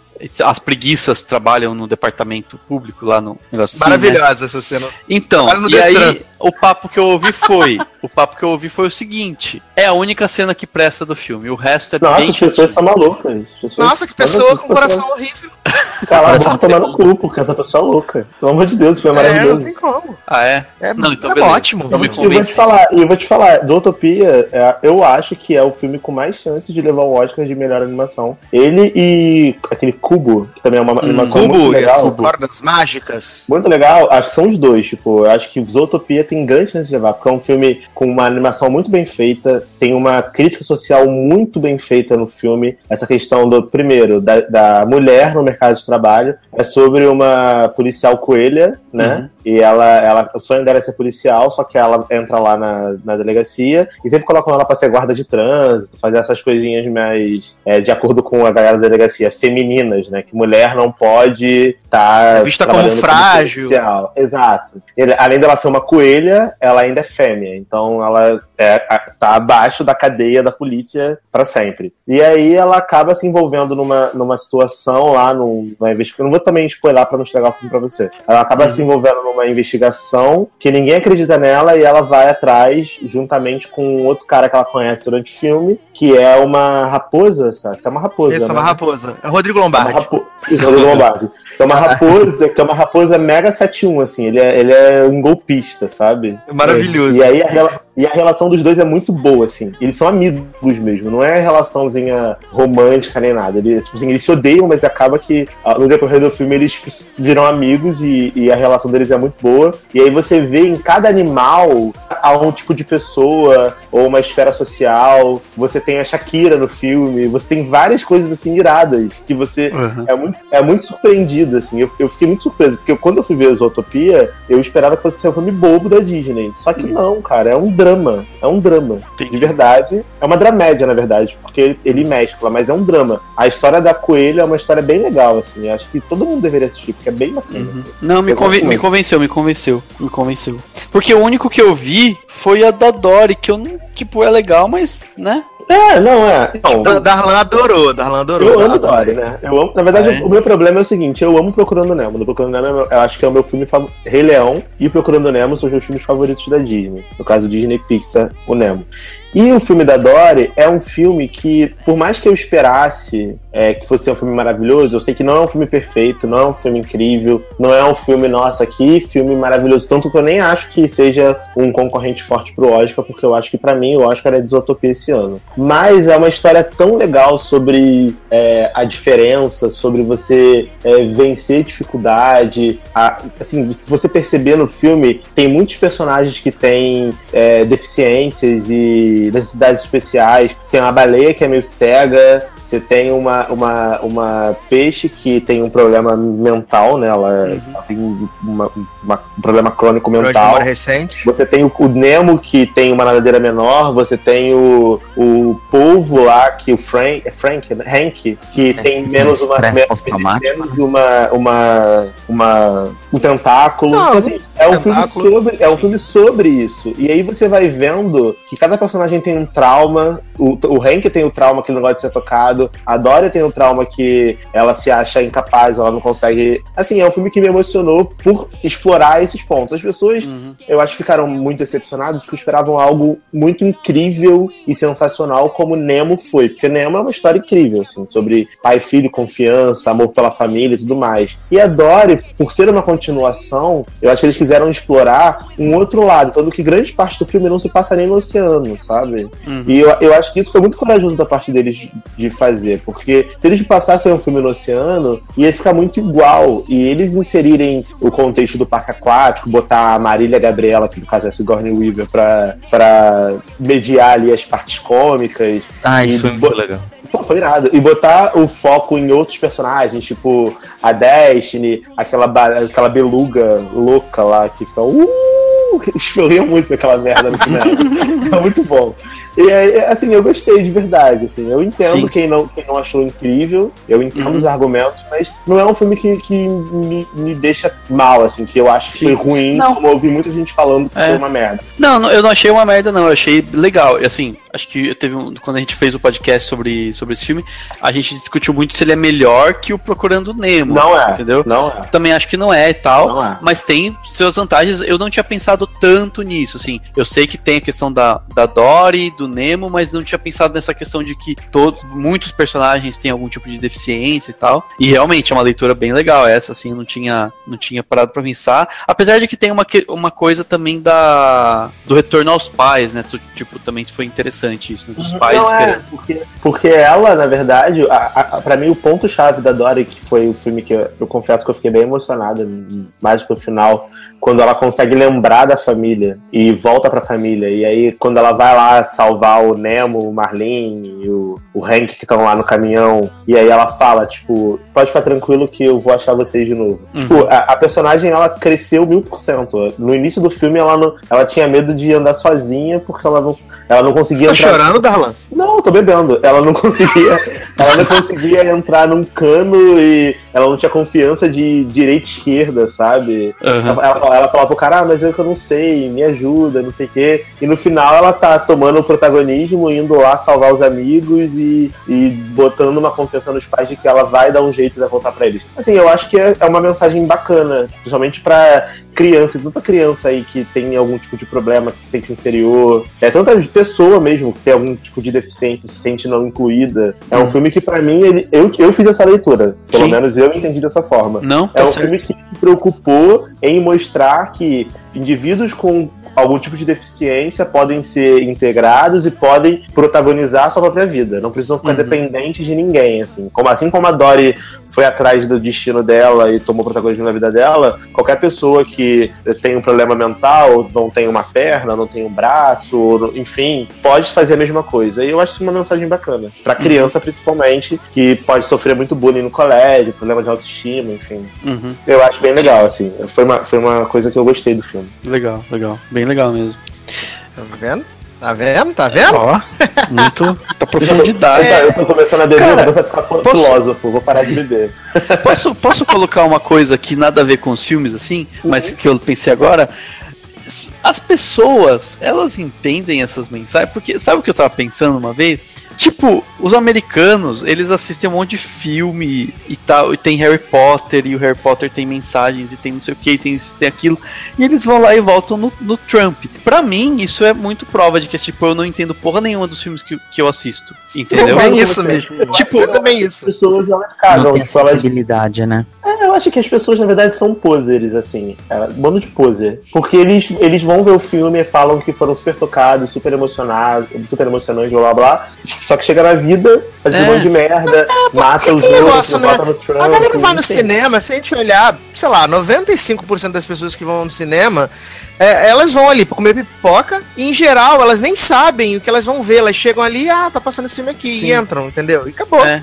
Não, É porque bem eu- isso. e, e aí teve, teve uma, algum meme que fizeram, sei lá, zoando, tipo, a galera que é que xinga manifestante, sabe? É, bando de vagabundo que fica parando escola, bando de não sei o que que é, que quebra a vidraça do Itaú, não pode fazer uma violência, e aí vai lá e vibra com Rogue One, com Star Wars, com, né? Né? Um bagulho de revolução, né? Como Você, sistema. sabe assim, é, daí você fala assim, você entendeu a mensagem de Star Wars? Se você entendeu, você vai falar assim, pô, que bacana que você pode até não participar da manifestação, mas você fala assim, que bacana que tem gente se manifestando contra este governo, entendeu? Cara, contra, tem, sei lá o fica a coisa mais absurda. Por exemplo, vou te dar um exemplo muito prático, tá? Muita gente reclamando das ocupações no, em colégio. Tipo, São Paulo teve uma ocupação foda, aqui no Rio e no Brasil todo. Sendo que Harry Potter é uma história do, da- que o mundo bruxo venceu uma guerra por causa de estudantes que ocuparam uma escola e lutaram Exato. contra o sistema. O, o último livro de Harry Potter é isso. Eles ocuparam Hogwarts e falaram: vamos lutar com essa porra, Voldemort cai pra dentro. E é isso aí, Exato. mano. Exatamente. E as pessoas acham Perfeito. foda, choram, ficam emocionadas, ah, Hogwarts é foda. Só que assim, as pessoas que fazem isso na vida real, que vão pra ocupar a escola, que vão pra rua brigar, que não concordam, chama de vagabundo, é, ah, bandido, ah, desocupado, sabe? Eu não consigo É. entender essas coisas. É, é muita hipocrisia. Não Exatamente, dá. exatamente. É. Enfim, foi, acho que, sei lá, eu pensei nisso que vocês estavam falando. Falei, cara, uma, você uma passa uma reflexão, né, mensagem Dani? legal. Aí eu pensei assim, mas as pessoas não vão entender a porra da mensagem, sabe? Tipo. É, mas é eu- bem verdade. triste, é triste, é triste. É, pode, eu espero que muita, muito mais pessoas entendam, mas aí você fala, meu, as pessoas não vão entender, ninguém vai, tipo, passar a respeitar mais um deficiente físico porque assistiu Procurando Dory. Infelizmente, é uma pena, mas eu Não, tô cada sim. vez mais descrente nisso, entendeu? Sim, até porque as pessoas, quando vão ver o filme, eles acham bonitinho, ah, mas é porque é o peixinho, é o polvo. Eles não conseguem co- ver que aquilo ali é uma metáfora para a vida, sabe? Sim. Se você tro- trocar aqueles personagens que são desenhos animados por pessoas que passam os mesmos problemas, que você consegue muito, sabe, entender aquela situação. As pessoas talvez não, não vão pro cinema com essa visão crítica. Uhum. Mas é uma pena, Exato. deveriam. Sim, deveriam, exatamente. É. Continuando aqui nas animações, eu só vi mais duas animações esse ano, né? Que foi o Pets, eu achei uma animação simpática.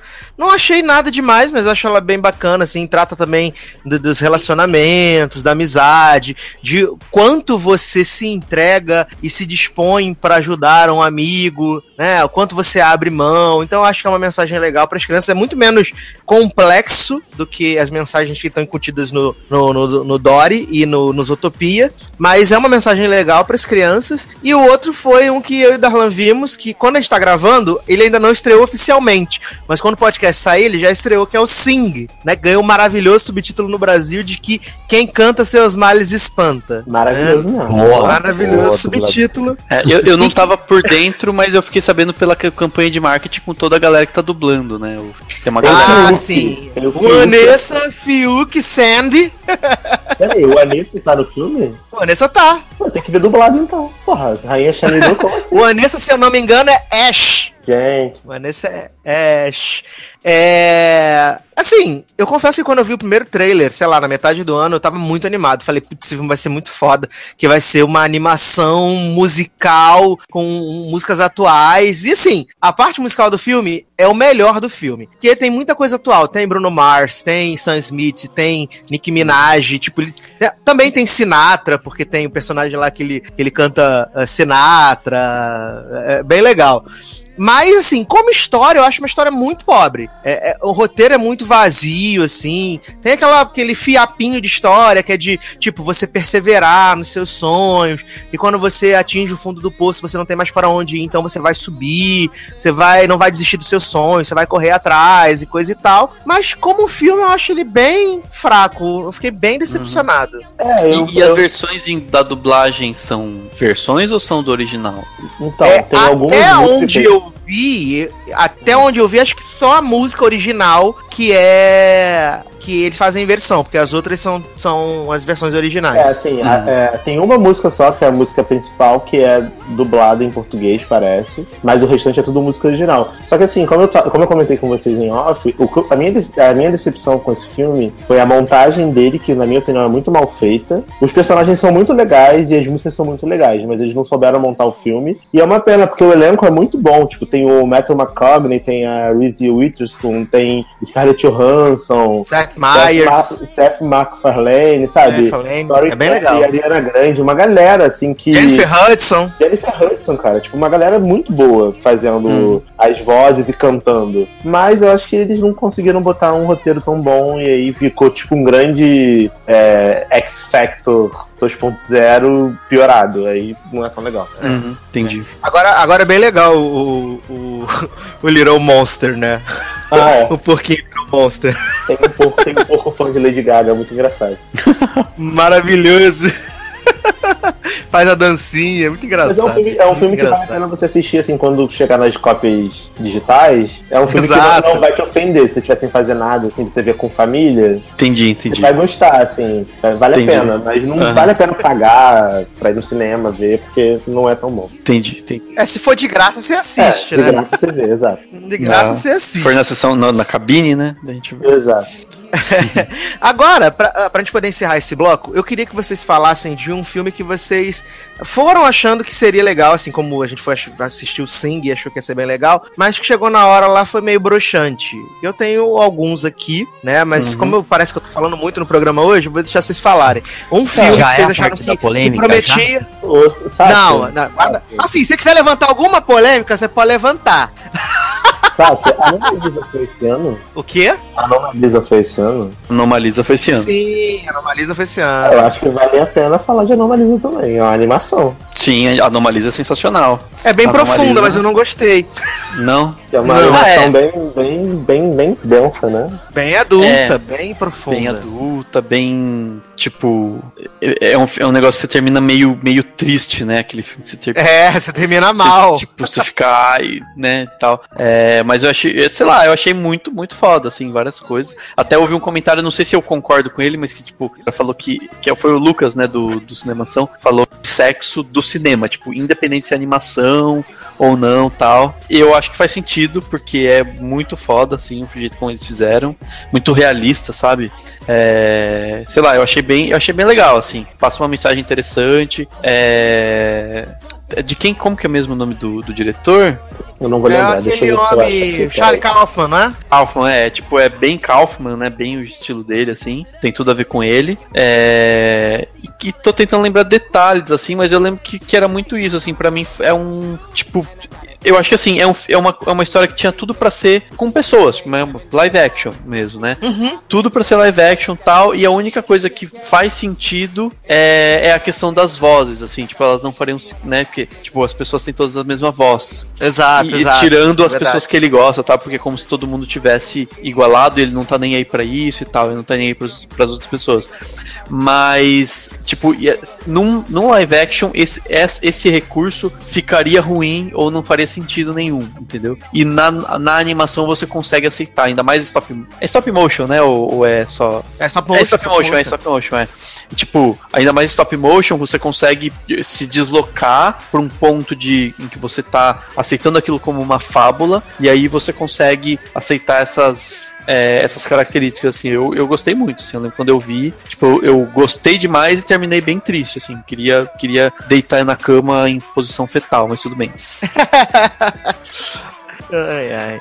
Mas assim, é. Rick, você quer falar de alguma animação que você viu ou esse ano você também ficou fraquinho de animação? Cara, eu fiquei fraco de animação e a primeira que eu vi esse ano foi, foi um pouco decepção, que foi o Bom Dinossauro. Eita, todo mundo esperava muito, mas parece que não aconteceu, né? É, eu achei, eu achei a- a- o traço, quer dizer, os cenários, lógico, Disney Pixar, né, são, são lindos. Mas o traço dos personagens eu não gostei. E, e uma coisa que me trouxe uma, uma visão ruim foi na, na sessão que eu fui com a minha namorada, tinha muita, muita criancinha pequena. E eu achei o, o- que o filme foi um pouco assustador demais. Então a gente viu muita criança chorando e, e pedindo pra ir embora, entendeu? E, e é um filme assim, a atuada dele é pra superação, superação de medos, digamos assim. É, é a imagem que o filme quis passar. Só que eu vi que, na verdade, as crianças, tipo, muita mãe levou os filhos embora. Porque é um filme muito, muito barulhento, sabe? Meio violento demais pra. E ele tem uma pegada de ser um filme mais infantilzinho, ele não é tipo divertidamente.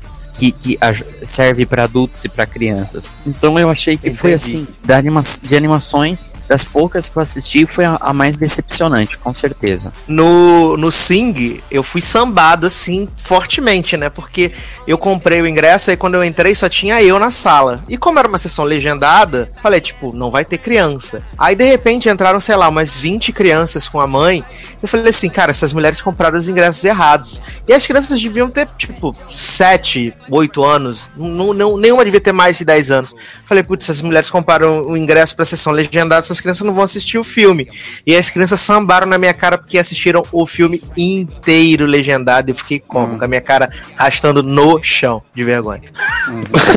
Cara, mas em relação ao dinossauro, é, eu, eu, é outro filme que, sei lá, eu entendo quem não gosta, mas é um filme assim muito pessoal pra mim, porque ele estreou logo depois de eu ter tido uma perda muito grande de um amigão meu, assim, um dos meus melhores amigos morreu. E aí, é, e logo depois, não sei por que motivo, me infelizmente, e aí eu passei o filme todo chorando muito, assim, porque é, eu acho o filme muito bonito pela história dele, assim. Eu, eu entendo esses problemas de, de traço, de ser um pouco mais violento, mas talvez por eu ser adulto, eu acho que não teve problema pra mim. Mas é um filme que eu gosto bastante. Tanto que quando as pessoas criticam o filme, eu nem falo nada. Eu falo assim, ah, ok, não vou discutir, mas, mas eu gosto demais, assim. É um dos meus filmes favoritos da Pixar, eu gosto bastante. Acho bem legal. Tô bem.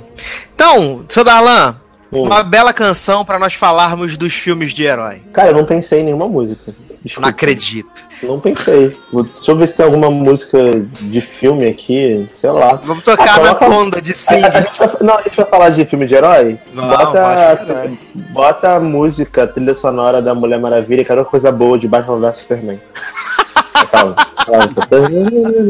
É, Bota essa música, por favor. É Ishi You, acho que é o nome da música. É barulho da É, Mulher Maravilha. Daqui a pouco a gente volta.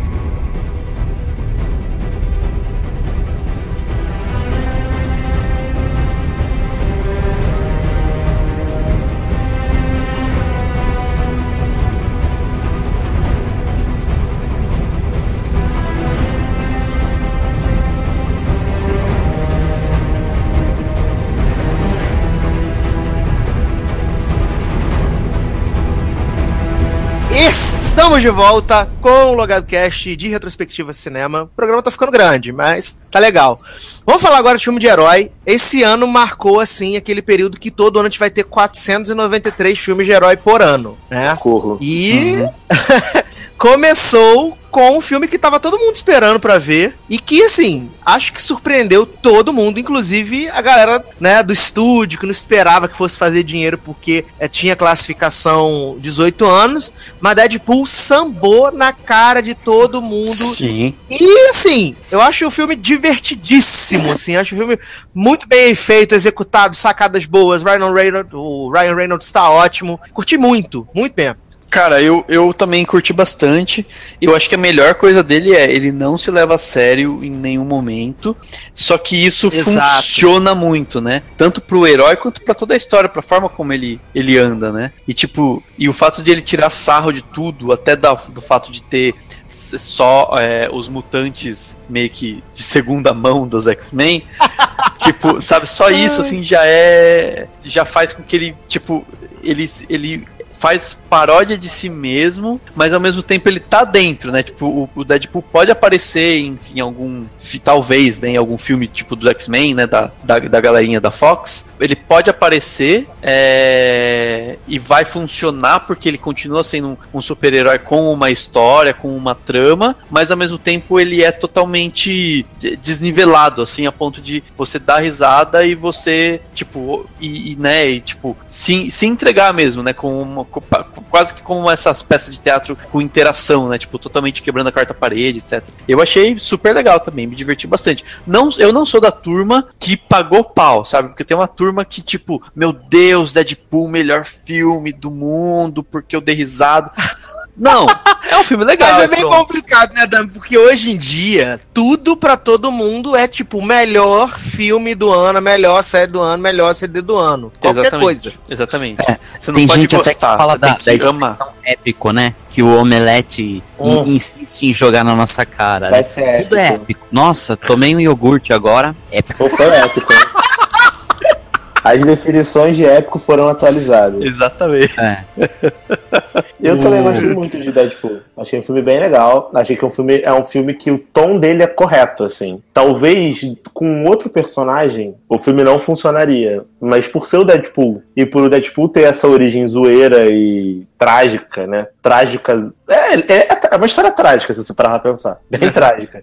Só que ele, ele caga tanto pra isso, ele se leva tão na, na, na galhofa que não tem como você não se divertir com o filme, sabe? E esses momentos de- que ele quebra a quarta parede, fala com o público e faz uma piadinha sobre zoando o próprio Ryan Reynolds e, e tipo, zoa X-Men, zoa o estúdio, e tipo, mostra, tipo, ah, o estúdio não tinha dinheiro pra contratar a galera principal do X-Men, então trouxe essa menina aqui maluca e o Colossus que, né, nem o diabo quer. Tipo, é, é irado, cara. Não tem como você não se divertir. E, e, foi muito, e foi muito surpreendente mesmo fazer uma bilheteria maior do que Esquadrão Suicida e outros filmes aí com um orçamento muito maior e com um hype muito maior, sendo que a classificação deles é 18 anos. Então, assim, foi um acerto da Fox, um dos poucos acertos da Fox, porque, né?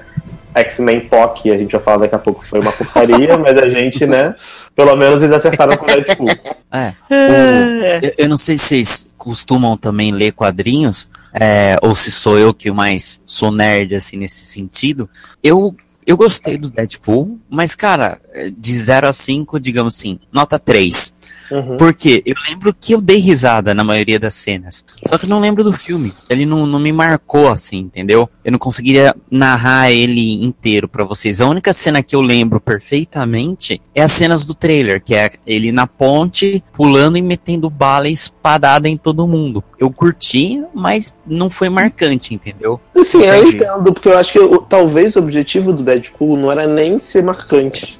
Eles É, só queriam só se pagar. Eu Divertir. acho, que eles, É, eu acho que exatamente. eles só queriam se pagar. Eu acho que nem eles esperavam que eles fossem fazer, sei lá, quase 800 milhões de dólares no mundo. Eles fizeram muito dinheiro. Uhum. E se Sim, sim. E, e o Logan só vai ser 18 anos porque Deadpool deu certo, né? Sim, claro. Então, Isso, assim, isso foi uma coisa muito boa, né? O, o É. reflexo. Eu acho que a Fox, ela, ela arriscou com o Deadpool, que era um filme que talvez ela não tivesse botando tanta fé, mas ela arriscou, botou uma classificação 18, colocou uma, umas cenas mais pesadas, palavrão, putaria. Porra, a Morena Bacari enfiando um console no cu do Ryan Reynolds pro filme. Mano, é, é, é hilário aquela cena, é muito engraçado, cara. E eles fazem de uma forma que é engraçada, sabe? Você Sim. não, não sente que é forçada aquilo, eles estão fazendo aquela porra pra, pra forçar Chocar. uma graça. Não, é, é engraçado porque você acredita que eles são um casal, que eles fariam aquilo, sabe? Sim, exatamente. E, e, assim, eu, eu adorei o filme. A relação dele com aquela. A, a, a- uma moça, a senhora que aluga a casa pra ele. Porra, é A irado. cena da Eu- mãozinha. nossa, a cena da mãozinha, gente, sério, é, é demais. Eu, muito. Esse filme é muito bom. Muito bom mesmo. Eu adoro. É, eu acho que, acho que faz falta. Precisava ter mais filmes assim, sabe? Tipo, Claro. É porque assim. é, mais filmes Pensando, pensando, nível, desse nível de zoeira. Aham, Não, por exemplo, quando você compara um Deadpool com um Batman vs Superman, por exemplo, você vê o quanto um filme se levar a sério ao extremo é uma merda. Porque assim, Batman, já passando, não sei se você vai falar de BVS agora, essa seria? Manda BVS, Então, tamo aí. Porque, assim, Batman vs Superman, ele não é um filme ruim na essência dele. Ele tinha tudo pra dar certo.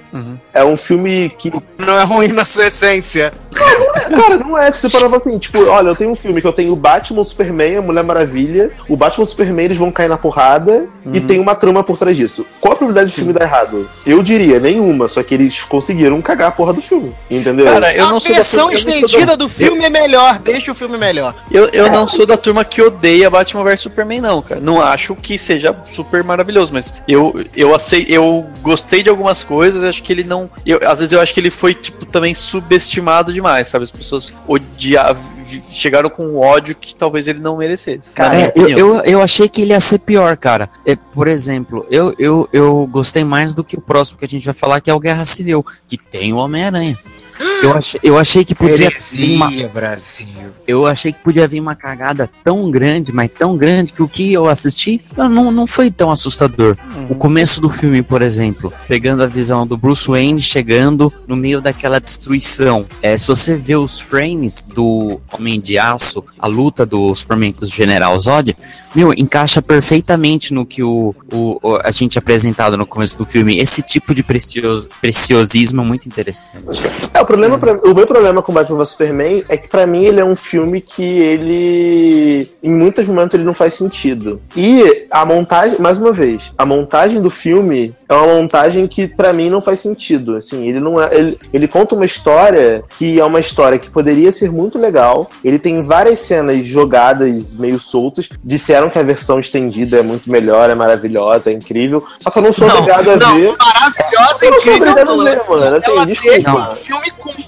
bem mais sentido. Sim, Essa é de verdade. Sentido, é- sendo é- sincero, eu não sou obrigado a ficar, esperar seis meses depois que o filme foi lançado, ver uma versão de três horas e caralhada pra entender um filme que deveria se contar do cinema, assim. Pra mim, a versão que vale É a que já é cinema. longo no cinema, né? Ele tem Exato. duas horas e pouquinho. Exatamente. O fato Nisso é, você tá certíssimo. assim, o fato Em dois É que sentidos. Batman vs Superman é um filme que eu sentei no cinema com a maior vontade do mundo. Eu queria muito gostar. Eu fui muito animado pra ver. Vocês não estão entendendo o quão animado eu fui ver. Que foi na estreia. Eu fui na estreia, eu comprei antecipado quase essa merda. E aí, Exatamente. eu sentei no cinema e aí começou aquele filme e aí eu falei, não, mas vai melhorar, vai ficar legal, vai ficar legal.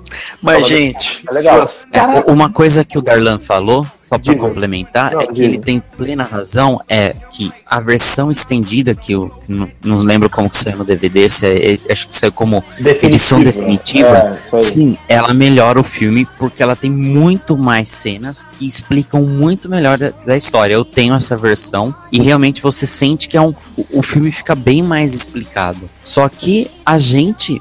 Só que a gente tinha que ter sido apresentada para essa versão nos cinemas. Porque quem foi aos cinemas viu um filme ruim. Ou pelo menos viu um filme inferior a essa edição. E a pessoa, muito provavelmente, não vai dar uma segunda chance.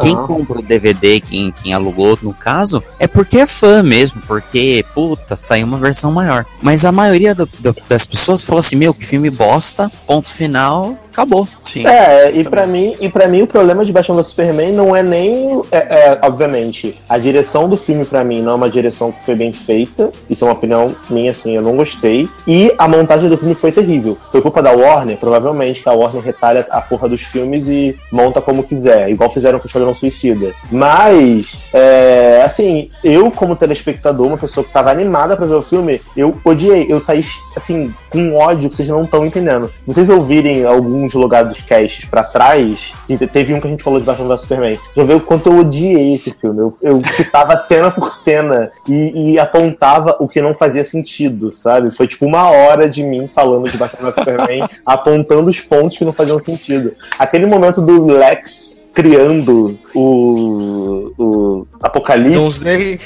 Mano, sério, eu queria morrer. Queria desver aquilo. Por favor, alguém refaz, sabe? Não, não dá, não consigo. Não dá, cara. Não dá. E o Lex montando a Liga da Justiça no, no PowerPoint. E aí botando. vídeo- Adoro! Criando. Adoro Lex Não, Web Design. é, criando, criando o uniforme, criando o logo. Mano, pra que isso, cara? É, isso daí é a Warner tentando é, correr atrás do prejuízo de quão atrás ela ficou da Marvel Studios. Ela, ela desesperada pra criar um universo conciso para tanto é que agora 2017 a gente já vai ter o filme da Liga da Justiça. E, então isso também foi uma grande uma grande falha, sem dúvida. Uhum. Assim, eu, eu não quero falar de novo de BVS porque eu já falei muito esse ano, mas é para mim é uma das grandes decepções do ano. É um filme, na minha opinião, Mas- terrível. Eu não gosto. Mas a partir Carol. do momento em que a gente tá falando num ano que teve Esquadrão Suicida, ele é maravilhoso. né? Nossa, Esquadrão Pra mim são Suicida. duas bosta, nem o diabo quer, nenhum dos dois. Gente, Esquadrão Suicida pra cara, mim nota Aquele, zero. aquele, aquele, aquele videoclipe que o David Ayer disse que é o filme, né? Depois disse que o filme não é mais dele, né? Que cortaram, que não sei o que, papá. Mas, gente, é impossível gostar daquele videoclipe e, e aquele, aquele, aquela. Pra mim, o que mais me irrita no Esquadrão Suicida é aquela coisa de que a cada dois minutos eles têm que lembrar assim: nossa, como a Arlequina é louca, né? Ela é muito louca. Louca, ela é louquinha, muito né? Louca. Faltou, faltou tocar, tipo. Putz, cara, que bagulho "Luta, chato, cara." louquinha, Dá uma empina. Só faltou isso no filme, porque eu não aguentava mais ver a Arlequina, tipo. Não, tipo, nada. Não, e ainda tem Jared Leto, né, gente? Grande interpretação do MC ano. Guimê, né? MC Guimê, Se adoro. vocês e se vocês pegarem pra ouvir o, o, o, podcast nosso lá de cinemação, o primeiro do ano, dos filmes de super-herói, era o que eu mais estava empolgado. Era o que eu, Eu mais também. tinha esperança. Não acredito. Eu também. Mais- E eu jurava que ia ser bom, porque o David Ayer fez não sei o que, fez mais o que. Eu, eu tinha postado todas as minhas fichas no filme. E que filme Ainda ruim. bem que não valeu dinheiro, hein, Rico? Tudo. Exatamente. Não, você ia ter perdido muita grana. Até porque, há um tempo atrás, saiu uma animação do Esquadrão Suicida, dessas que a DC Direct manda, que é muito legal. E eu achei que o filme ia ter essa pegada. Uhum. Mas não, cara, uma completa decepção. E, e ainda a Warner, ela não tem muita a noção, porque agora ela tá pra, pra fazer, foi aprovado um filme com foco na Arlequina, que vai ser o, o Gotham Sirens, e parece que eles estão querendo até pôr no lugar do filme do Flash, pelo menos na data. Ou seja, eles hum, simplesmente... Estão perdidos, né? Estão perdidos eles. Totalmente. É. Não, e o melhor, bota fazer o filme da Arlequina com Era Venenosa, né? E Megan Fox, né? Mulher, Mulher Gata. E Mulher Gato. E dirigido pelo mesmo diretor do Esquadrão Suicida. Tô errado? Tá não, certo. exatamente, planta do David Ayer. E aí, essa, essa planta maldita que teve o filme retalhado, e, re- e ao invés de ter um pouco de vergonha na cara e falar, não sou obrigado, não vou fazer isso de novo pra vocês acabarem com o meu filme, vai lá e aceita. Assim, eu acho, cara, que Esquadrão Suicida, eu tava também esperando bastante. Eu, nos podcasts de aposta, eu dizia, não, gente, vai ser legal. Você viu o primeiro trailer, o trailer é meio sombrio, uma coisa meio legal, assim. Acho que eles não vão tanto pro lado da galhofa. Aí veio o Deadpool, aí eles viram que o Deadpool fez muito dinheiro com essa parada da zoeira e quiseram refilmar, aí recortaram o filme todo e. É, vamos deixar o filme engraçado. Só que não ficou engraçado, ficou uma merda, porque é um videoclipe gigante, 800 músicas por segundo, e aí toda hora apresenta o mesmo personagem de novo, e você já conhece, e aí bota uma música pra apresentar, uma história merda que Viola Davis monta uma porra de um esquadrão, cu- cuja missão era salvar ela mesma. Caralho, não faz sentido isso, mano. Pra que que ela monta um esquadrão que ela tinha que ser salva por esse esquadrão, cara? E, Não, e não, o problema do filme foi criado por ela. E aí depois vem magia, magia, né? Magia dançando Shakira. Shakira galopeira, porque pra mim, Carol Lavigne é Shakira galopeira. Ela fica dançando o filme todo, fazendo dança Dançando do wherever, wherever. Porra, que merda é essa? É, sério? não, e o pior, o pior é que no começo ela fala assim, eles são os piores dos piores. Eles são tipo, é isso, mesmo. isso que você tem de piores dos piores, esses são os piores criminosos do mundo, tipo, sério que é isso? Que bosta de mundo que você vive? Tipo, Não, vem, pra- vem pro Brasil que você te mostra uns vilão aqui. Não, pior, perigoso. pior. Ah, porque o Superman ficou pra- fraco, o pinguim pegou Kryptonita. Tipo, o Superman, o Superman, virar, o Superman morreu, tem que ela virar Mega Evil, tem que ter gente pra salvar. Serão que uma mulher maluca com porrete é a pessoa que vai lutar com o Superman? Você me jura mesmo? Você me jura que uma mulher louca de calcinha com porrete um outro avanço que, tipo, fica se masturbando com um unicórnio. Um Ai. maluco que tem, tipo, uma pele de crocodilo mal feita, porque aquele, aquela maquiagem tava uma merda do crocodilo. A cabeça tava ok, mas o corpo tava cagado pra caralho. E o, o, o Will Smith, o Will Smith, que é o menos pior daqueles ali, mas tá claramente constrangido com a merda do filme que ele tá fazendo, é a melhor coisa que você tem pra salvar o, o, o planeta do Superman se ele ficar mega evil. Exatamente, exatamente. É muito, é muito bizarro isso, cara. E Não a dá. impressão que me deu é que fica. Eu, eu lembro que eu comentei muito isso. Tipo, parece que é um filme que ficou até que bom ou razoável. E aí eles pegaram um filme que ficou bom ou razoável, tipo, ah, precisa editar este filme. E aí, tipo, eles devem ter dado pra uma pessoa que eles encontraram na rua. Falou assim, edite isso aqui, por favor. Entendeu? A impressão que dá é essa, porque, tipo, a, a, a montagem do filme não faz o menor sentido. Não faz Não. o menor sentido. A cena, pra mim, a pior cena de Esquadrão Suicida, na minha opinião, é aquela cena ultra cafona da Arlequina com o MC Guimê pulando no, no ácido. E aí vai tocando uma música. O assim. ácido que só queima a É, roupa? aí o ácido só acaba com a roupa. A pessoa não perde uma perna, não cai o cabelo, né? Não fica nenhuma cicatriz. Aí o ácido acaba com a roupa, aí aquela coisa romântica. Mano, o Coringa, ele nunca, nunca, nunca na vida ia ser apaixonado pela Ele é abusivo, ele, não é abusivo. apaixonadinho. Ele, tipo, ele Sim. usa ela como um, como um objeto, como um cachorro, mano, como E qualquer tem, coisa. é, e tem menininha, tipo, colocando eles como se fossem, cara, tipo, nível é, Bela e. e Ai, essas Edward. coisas lá. É, Edward, essas coisas aí. Cara, o filme não soube passar que o Coringa, ele usa a Arlequina como um, objeto, assim. ele Sim. usa Não, ela não, pra... o filme não é que o filme não soube passar. O filme não quis passar. Pra pegar essas as menininhas aí carentes de, de, de casais de cinema, que estão carentes desde que acabou o Crepúsculo, arranjar um casal é fantasioso pra elas se espelharem. Só que é o que o Daniel falou, eles Não- pegaram os piores vendo? exemplos possíveis. Essas mensagens as pessoas aprendem e é por isso que elas voltam no Trump, né? Tipo, Exato. enfim. Tipo, tá tudo bem meu marido me bater, né? O Coringa Arlequina, ele bate nela, eles são felizes. Exatamente. Tá E boa. ela o ama, né? É bem isso. É, Cara, então tá duas, bom. duas cenas que me, me irritaram profundamente nesse filme foram: primeiro, aparece a katana do nada e o cara tem que apresentar ela. Tipo, surge assim, brota num avião. Desculpa, gente, cheguei atrasado. Tipo, né? Moro em São Paulo agora. Perdi, perdi a introdução. Aí, Esse avião tá indo pra. Esse avião que tá indo pra PQP? Ah, então eu posso pegar uma carona? Ah, tá bom, então tá bom. É, essa é a katana, ela é horrorosa, né? Tipo, ele fala alguma coisa assim. E aí, tipo, mora, mora, tem o espírito, sei lá quem, que mora na espada, que você tem que acreditar, né? Porque eles não fazem nada pra gente acreditar. E aí depois também chega o outro lá, que é o, o índio que morre. Tipo, ele chega do nada, aí você fala assim, esse cara vai morrer. E aí dá dois minutos e ele morre. É tipo, é, é tão ridículo isso, cara. É muito ridículo. Não, mas pra mim, qual, sabe qual é o momento mais ridículo? É que assim, eles, né, se odiavam no início. Aí do nada, alguém Sim. decide que eles são uma família. E Sim. eles se amam. E aí eles Tipo- fazem. Aí eles fazem uma cena cagada no bar, assim, todo mundo num bar avulso, no meio da ação. Eles entram num bar avulso. A Arlequina, a Arlequina servindo bebida. Ah, não, mas não sei o que, mas a gente tá junto, né? Best friend, né? Tamo junto, choque, parça. É nóis. Aí eles saem e tal. Adoro, aí- tamo junto, choque. é, tamo junto, mas foi isso o filme. E aí elas saem e o cara, o Foguinho lá, qual é o nome do Foguinho? Do, do cara que vira o, o fogo, eu acho que esse é o nome dele. Ah, lá, foguinho. Ah, Foguinho, o Foguinho, bom, pra mim ele é Foguinho. É, o Foguinho vai. Ah, você não vai, vai acabar com os meus amigos. Mano, você nem conhece as pessoas, você odiava eles há 10 minutos, cara. Como assim, o que, que vocês passaram juntos que agora eles são seus amigos? Não faz Exatamente. sentido. Tipo, ele bebe- e ele bebeu água, né? Né? Que falar, aqui você vai beber água, porque não pode beber. Ah, é. Enfim. Que maravilhoso. E X-Men Travesti, gente? O que, que vocês acharam? Gente. X-Men versus o Uzi dos Power Rangers. Gente, eu não tenho palavras pra descrever esse filme, que pra mim foi o pior de longe, assim, de todos. Juntinho com o Esquadrão Suicida, gente. Cara, é muito eu- ruim. Eu, eu Não, não é péssimo, odiei, não tem não, porquê.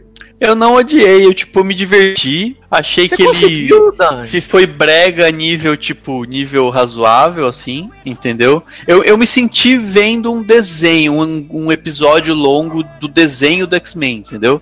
Eu, eu, eu gostei Mas dessa, funcionou isso pra mim. Oi? eu gostei dessa sensação mesmo de, de, de nostalgia do desenho dos X-Men dos anos 90 que passava na Fox Kids. É, no, um filme não é muito bom, mas ele, ele passa essa sensação de, de juventude, né? Vocês gostaram de Psylocke avulsa?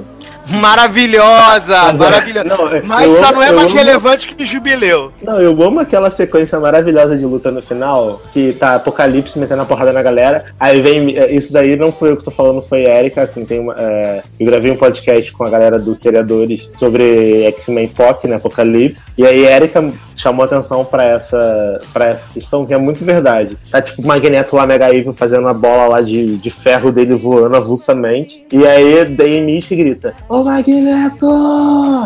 Né? Magneto! Aí o Magneto, é, Katniss grita, Magneto. Aí, tá, aí o Magneto olha, aí fala, ah, o que tá fazendo aqui, mulher? Você quer? Aí, aí eu falo assim, não, vim aqui te ajudar, faz isso não, a gente é amigo, best friend, não sei o quê. Aí o, o, o, o cara que corre lá, o Mercúrio, ai, quem é esse cara? Aí o Magneto pergunta, quem é esse cara aí?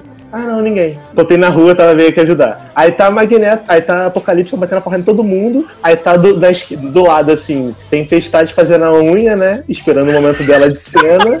e Psylocke, sei lá, penteando o cabelo. Aí, tipo, quando todo mundo tá tomando porrada, aí vem Psylocke, tipo, vou dar um mortal pra frente, faz a serinha dela, toma uma porrada e some de cena. Aí depois vem, assim, parece que a briga é, tipo, muito ensaiadinha. Assim, todo mundo tem um momentinho pra aparecer. E sendo que no caso de Psylocke e Tempestade é só aquele momento que elas aparecem no filme, porque elas são mega avulsas. E Jean Grey subir na escada, nunca vou esquecer. Quando ela vai, quando ela vai virar Fênix, ela claramente está subindo uma escada, só que eles tiraram com a, com a computação gráfica. O tipo ficou muito ridículo. e, e assim, o filme pra mim é um filme ok. Não é pior do que Esquadrão Suicida, nunca vai ser, porque nada vai ser. E pra mim também é melhor do que Batman vs Superman, porque eu me diverti mais Ei! Eu acho. Mas não é um filme bom, assim. Ah, Ainda acho que o, me- o melhor filme dessa leva é Deadpool. É, Sim, a gente sim. comentou já algumas vezes da atuação da Jennifer Lawrence, né? E, e que eu Uhum. acho que ela, nesse filme, ela tá bem esculachada. E, e eu não acho ela tão, tão boa atriz mesmo. Até o que eu. eu Sai no podcast também.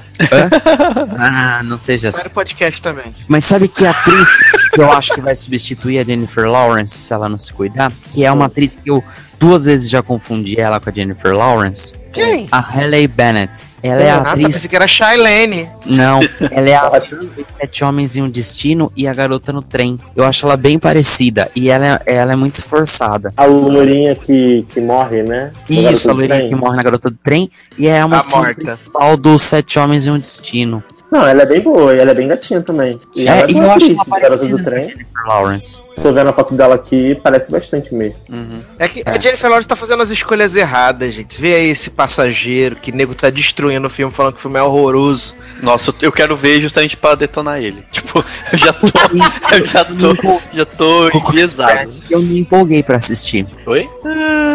Eu não fiquei empolgado pra Não, eu ainda assistir. tô que eu animado ainda pra ver porque tem ela, mas, né? É, Você- vai ser ruim, fato, vai ser É, mas enfim. É. América Guerra Civil. Melhor filme de herói do ano ou ficou com o Doutor Estranho, Honor? Eu não Cara. acho ano, não. Cara, eu, eu, eu, sei lá, por mim, tanto, na verdade, tanto faz qual é melhor, mas assim.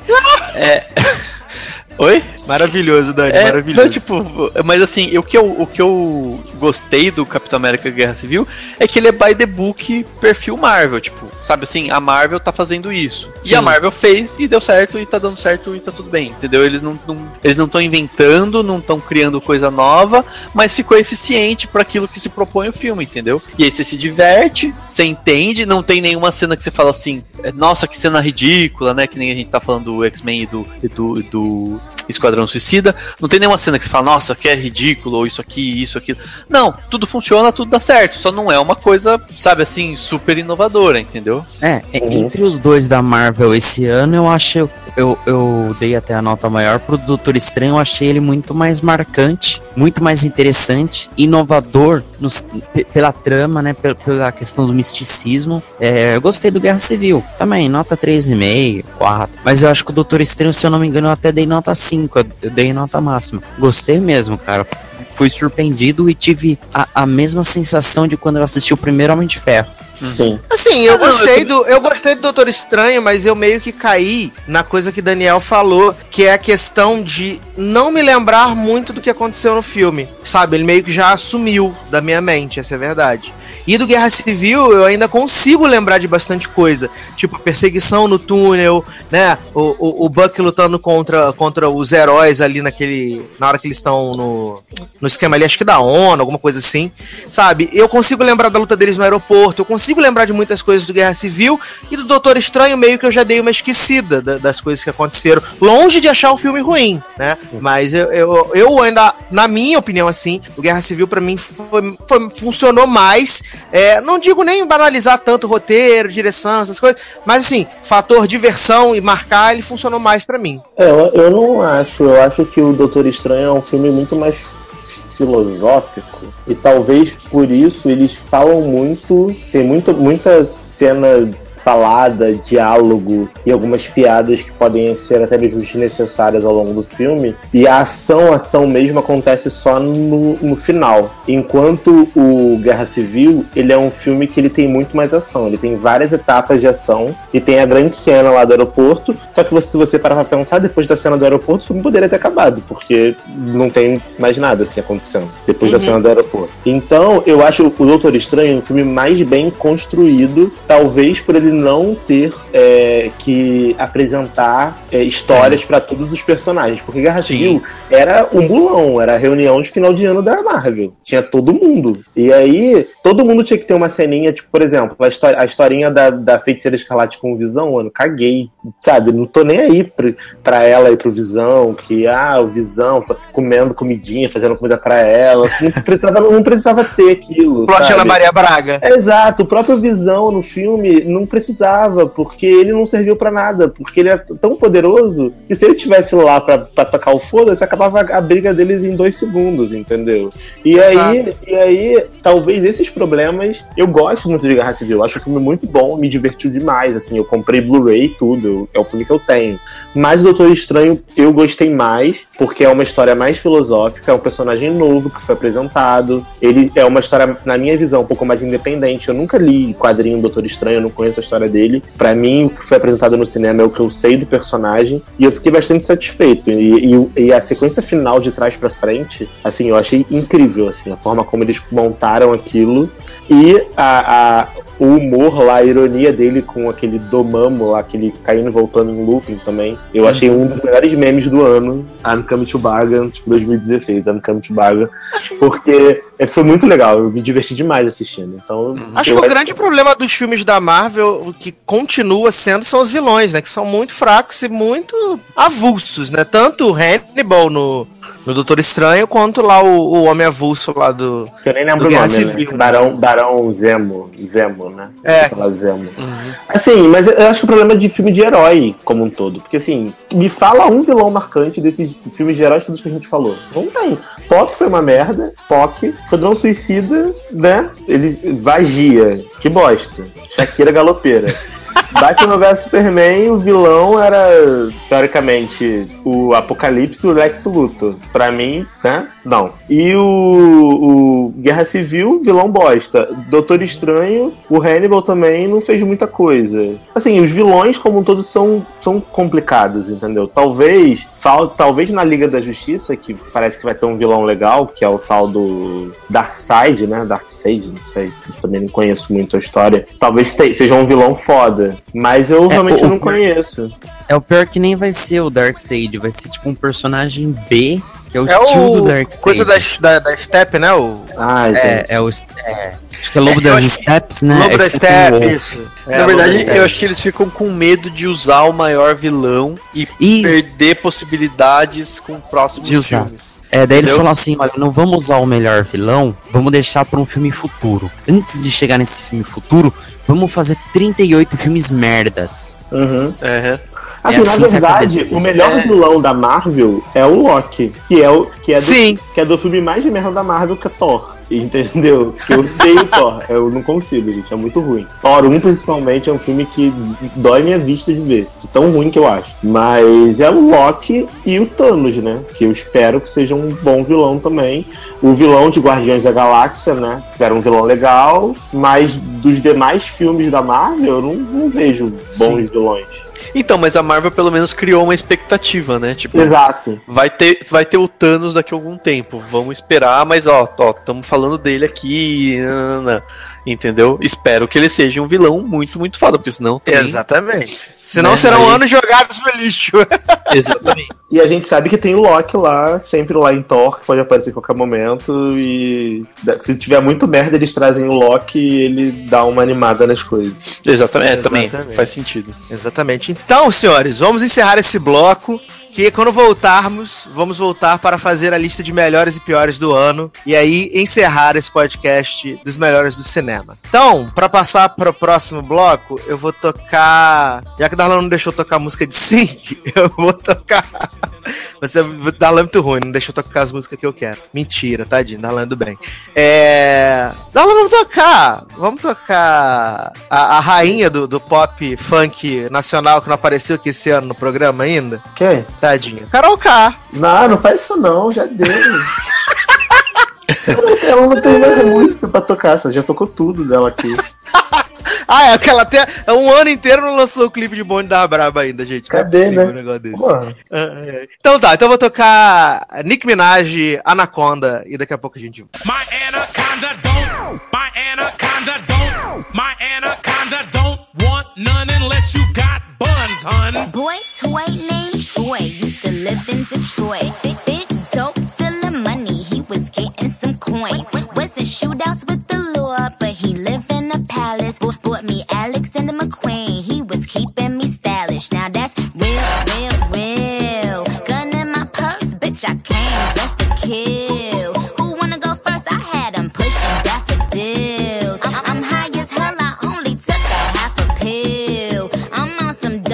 Dumb shit. By the way, what he say? He can tell I ain't missing no meals. Come through and fuck him in my automobile. Let him eat it with his grills. He keep telling me to chill. He keep telling me it's real that he love my sex appeal. He said he don't like I'm bony. He wants something he can grab. So I pull up in a jag and I hit him with the jab like dun dun dun dun.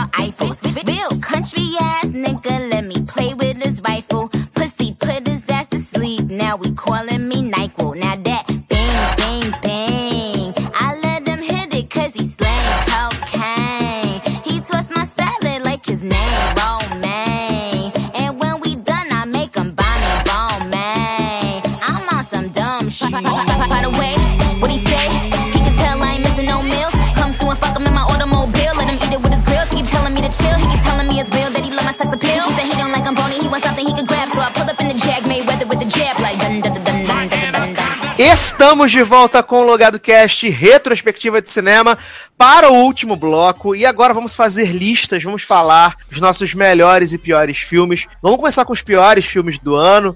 Vamos começar com Senhor Darlan. Os cinco piores filmes do ano podem estar, pode estar em ordem de preferência ou não, tá? Tá. Ó, os, cinco, os meus cinco piores, acho, acho que já tá batido, né? Eu já falei da maior parte deles no podcast. Em quinto lugar, é Detergente Convergente, né? Saga Detergente Convergente. Em quarto lugar, Alice através do espelho, que, meu Deus do céu, queria morrer no cinema vendo essa merda. Terceiro lugar, Batman vs Superman. Não Ei! consigo. Segundo lugar, Tarzan, a lenda do Tarzan. em primeiro lugar, óbvio, não tem como, o Esquadrão Suicida, que já falamos os motivos aqui no programa.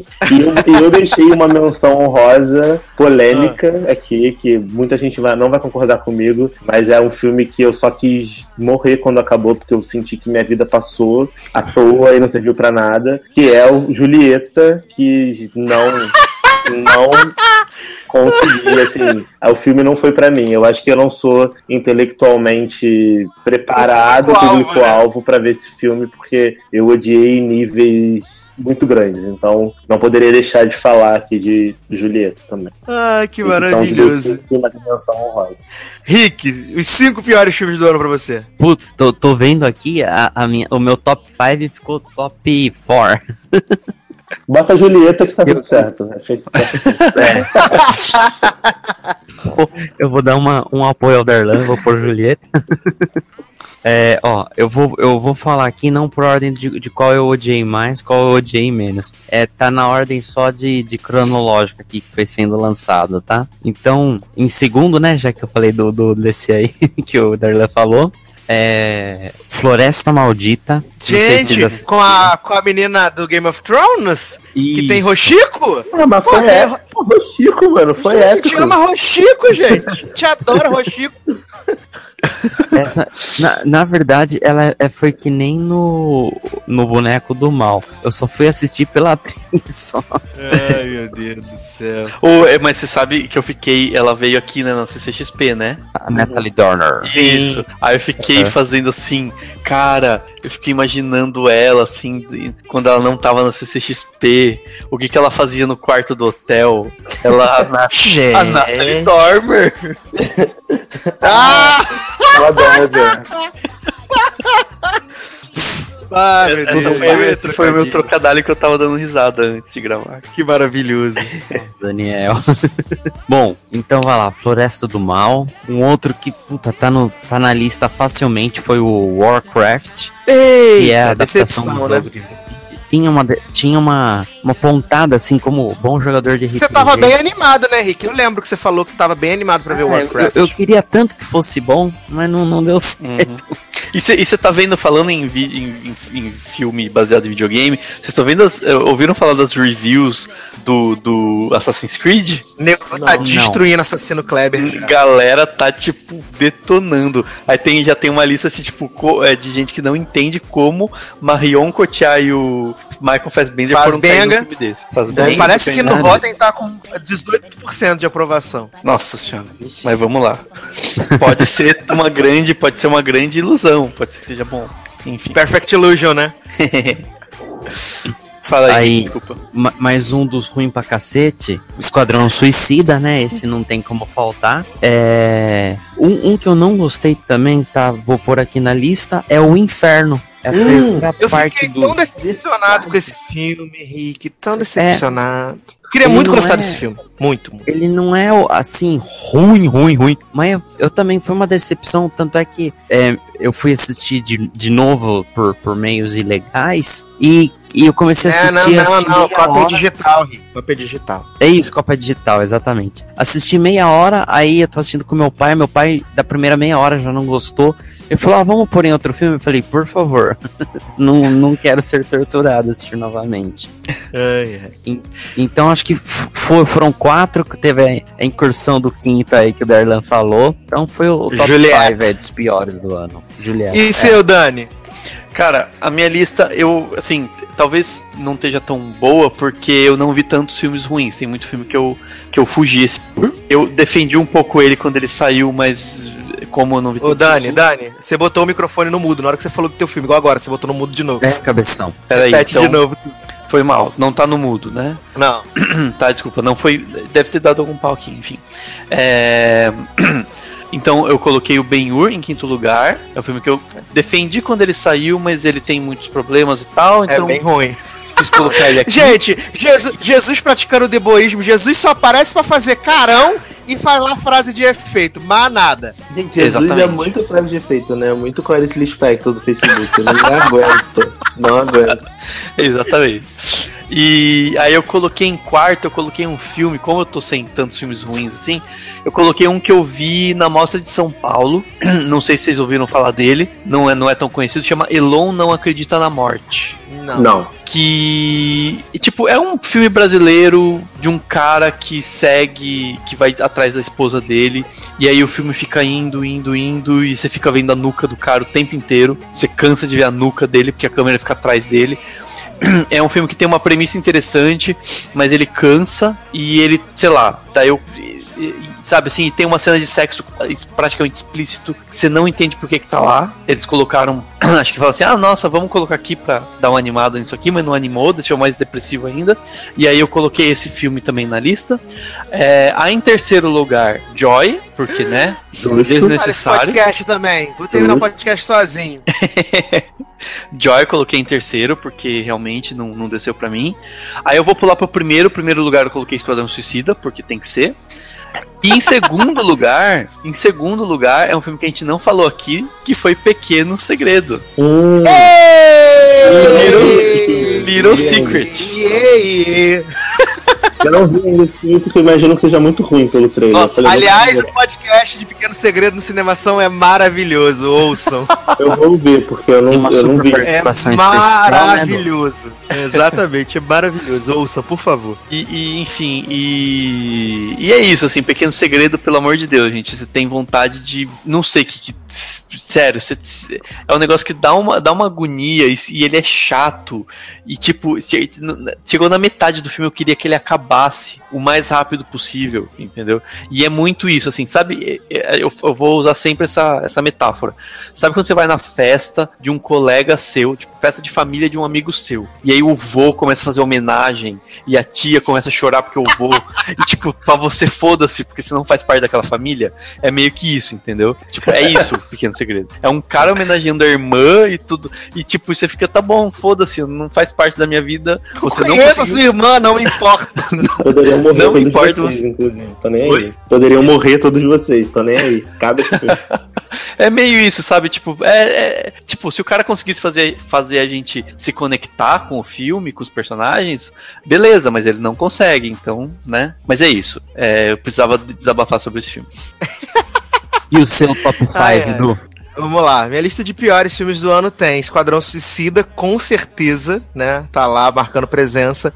Eu também vou falar mal do A Quinta Onda, que foi o primeiro filme que eu assisti esse ano e, meu Deus, que ele está mortíssimo. Bem como 50 Tons de Preto, que eu tinha até Nossa, falado em passei off. longe dessa merda. Se o cinza é um lixo, esse deve ser pior ainda. Eu vi muito filme ruim esse ano, né? A, a saga Divergente, com Comergente também. E eu não posso deixar de citar, tipo, o pior filme já feito pra sempre, que transforma Crepúsculo numa obra-prima do cinema, que é Fallen. Nossa É. senhora. Meu Deus. Tranquilamente, o pior filme já feito na existência. É horrível. É horrível, os atores são horríveis, o roteiro é horrível, o- os efeitos são horríveis, tudo, tudo, tudo é horrível. É o pior filme que eu vi na minha vida, claramente. Fallen é aquele do anjo, né? Isso! E aí transforma. Do momento que você transforma Crepúsculo numa obra-prima do cinema, é porque o seu filme tá muito, muito errado. Quando claramente. Bela é boa atriz, né? É porque. Exato! Exato, exato. Então vamos falar do, dos melhores. Vamos fazer a listinha dos melhores. Eu, como eu tô super legal, vocês fazem os cinco melhores e uma menção honrosa, beleza? Vamos Tá. começar agora com o Henrique. A, a menção honrosa, o que que ele é? O supra-sumo do filme? Não, É um filme que não entrou no seu top ser citado. 5, mas que vale assim, né? Ah, entendi, né? Que eu sou loiro, gente, desculpa. Então, deixa eu, eu ver aqui. Ah, vou, vou já, já sei. Posso começar? Por favor. Agora eu vou eu vou fazer a, a parte contrária. Eu vou do mais recente pro, pro começo do ano. Bom, em primeiro lugar, que, que eu ainda tô degustando, mas foi muito surpreendente. É o melhor filme que eu vi esse ano, Rogue One, uma história Star Wars. A gente gravou o Ah. podcast antes de ontem sobre o filme e, tipo, acho que foi o filme que eu. Um dos filmes que eu dei a nota maior esse ano. E realmente foi, foi muito legal, cara. Pra mim, me fez até mudar a ordem de, de filmes que eu gostei, assim, da, de todos do Star Wars. Achei a premissa Olha, eu vou ouvir pra ver se eu vou ouvir para ver se melhora a minha minha recepção ao Rogue One. Eu, eu- eu Cara, tentei eu gostei bastante. É, eu tentei ao máximo explicar tudo, tudo que eu tinha percebido. Foi bem interessante que eu e o Daniel, a gente foi assistir o filme à noite, na sexta-feira. Tipo assim, a gente saiu do cinema às 11 h da, 11 da noite. 10 da manhã, a gente, do sábado, a gente tava gravando podcast. Sim. Então não tinha dado nem 12 horas que a gente tinha assistido o filme. Então, bom, em primeiro lugar, eu vou, vou falar do Rogue One, dos, dos melhores. Em segundo lugar, vou, vou pôr aqui o Doutor Estranho como filme de, de super-herói, um filme de origem. Me, me surpreendeu positivamente. Fiquei bastante interessado. Em terceiro lugar, outra ficção, que foi o Star Trek Sem Fronteiras. Foi o, o primeiro filme dessa nova fase aí sem a direção do J.J. Abrams. E, e mesmo assim foi um filme. Ele foi pego até um pouco mais na ação por ter o diretor do Velozes Furiosos. Me surpreendeu também, assim. Vou comprar o DVD sem dúvida alguma. Em quarto lugar, eu ponho o Mogli, que eu gostei bastante, como eu falei, pela questão da nostalgia. E, e de tudo, do- dos dubladores, todos os dubladores, assim, eu assisti legendado, eu conseguia identificar quem era quem fazendo tal personagem, isso daí foi, foi muito massa. Uhum. E em, em quinto lugar, eu vou deixar um, um Oscarizável aqui, que eu assisti no comecinho do ano, eu, puta, adorei o filme, que foi o quarto de Jack. Uhum. Tô O bem. filme foi espetacular, cara. Nossa, envolvente, você fica pensando nele depois. Chorei litros É. nesse filme. Vale, vale, vale muito a pena. é, vale muito a pena assistir. E como menção honrosa, talvez esteja no top 5 do nosso amigo Daniel, mas eu não vou poder passar esse podcast aqui sem falar do Animais Fantásticos, Uhum. que foi um retorno para a franquia do Harry Potter. É um filme Cara, divertido. Ainda bem que você falou, porque eu tava em dúvida de qual menção honrosa eu ia falar. Seria o Animais Fantásticos, graças a Deus você falou que eu já me livro dele. Ah, Porque daí eu posso falar do outro filme que eu quero falar. é um bom retorno pra franquia. Tem essa questão de, de, de ser um filme é, de fantasia junto com um filme é, de época. Então, fico aí com esse, esse grupo de cinco top 5 aí. Ficou bem, bem gostoso de relembrar. Senhor Darlan, É, então, é, a minha eu vou começar pela menção honrosa, porque acho que fica- é do sexto pro primeiro, né? Acho que minha menção honrosa vai pra Rogue One, porque apesar de eu ter visto alguns problemas no filme, que eu não vou me entrar aqui nesse mérito, mas é um filme que foi bem agradável de eu assistir. Eu achei que a história que eles queriam contar foi muito bem contada e o objetivo do filme foi alcançado, né? Que era fazer essa explicação do que tinha acontecido antes da. durante a construção da Estrela da Morte lá do A Nova, Espera, A Nova Esperança. É, talvez eu não coloque ele no meu top 5 pelos person alguns personagens, principalmente os dois principais, que eu achei bem com ausência de carisma. Eu gosto mais do Japinha e do, e do Droid do que do, teoricamente, dos dois protagonistas. Então, talvez por essa falta de identificação e um pouquinho de falta de. Não sei se foi direção dos atores, não sei. Tamo mas- junto, também preferi mas- os dois, viu, é, mas, é, mas me o tipo Japinha é. Eu queria um filme só dele, assim. Eu queria conhecer essa pessoa. Eu queria entender mais sobre, sobre ele, assim. Eu fiquei muito triste de não ter a oportunidade de conhecer mais sobre ele, porque eu fiquei muito com vontade mesmo de saber mais sobre a vida dele. Mas aí deixa a minha menção rosa pra Rogue One, porque eu acho que é um filme muito legal. É um filme que só acrescenta na, no universo Star Wars. É um filme que eu saí bem feliz do cinema e apesar de não ter alcançado as minhas expectativas que talvez estivessem muito altas, mas eu não saí decepcionado. Então fica a menção para Rogue One. Em quinto lugar, eu, eu tenho que falar do Animais Fantásticos, que eu sou um grande fã de Harry Potter e sou um grande fã do universo mágico da J.K. Rowling. Acho ela uma escritora incrível e que cria histórias muito bacanas. E eu saí positivamente surpreso do cinema com Animais Fantásticos, porque eu não fazia ideia do que, de como ela ia abordar o filme até, até dois meses antes de estrear. Eu não fazia ideia sobre o que seria o filme. Eu sabia que iriam ter animais fantásticos e sobre onde eles habitam, que era o título do filme. Mas que a trama ia se passar em 1920 e que teriam personagens. Eu não fazia ideia. Então eu saí positivamente surpreso. Talvez por não saber do que ia se tratar o filme, eu saí bem feliz do cinema. Então fica aí meu quinto lugar pra eles. Em quarto lugar, Star Trek Sem Fronteiras, que foi um puta filme. É, assim, eu, eu, eu gosto muito de verdade desse filme. É, fiquei surpreso por um cara que dirigiu Velozes e Furiosos conseguir fazer algo é, que não se parece tanto com Velozes e Furiosos. Apesar de ter críticas de pessoas dizendo que ah, o cara fez umas coisas que originalmente não seriam feitas, mas assim, pra mim foi perfeito. Eu adorei os personagens novos, adorei a história, gostei da, da forma como a turma foi apresentada, então é um puta filme, vale a pena conferir. É, terceiro lugar, Doutor Estranho. Não vou entrar no mérito aqui novamente. Um puta filme. Eu gostei do elenco, gostei do ritmo, gostei de tudo. Segundo lugar, Zootopia, que eu já tinha falado na parte das animações, mas é um filme que eu acho que todo mundo deveria assistir pela, pelas camadas que ele tem, pela apresentação dos dramas, da forma como ele faz. Eu gosto muito. Em primeiro lugar, o filme que eu disse que tinha chorado e me emocionei bastante esse ano no cinema e que eu saí muito surpreso do cinema, que é A Chegada, que eu vi semana passada.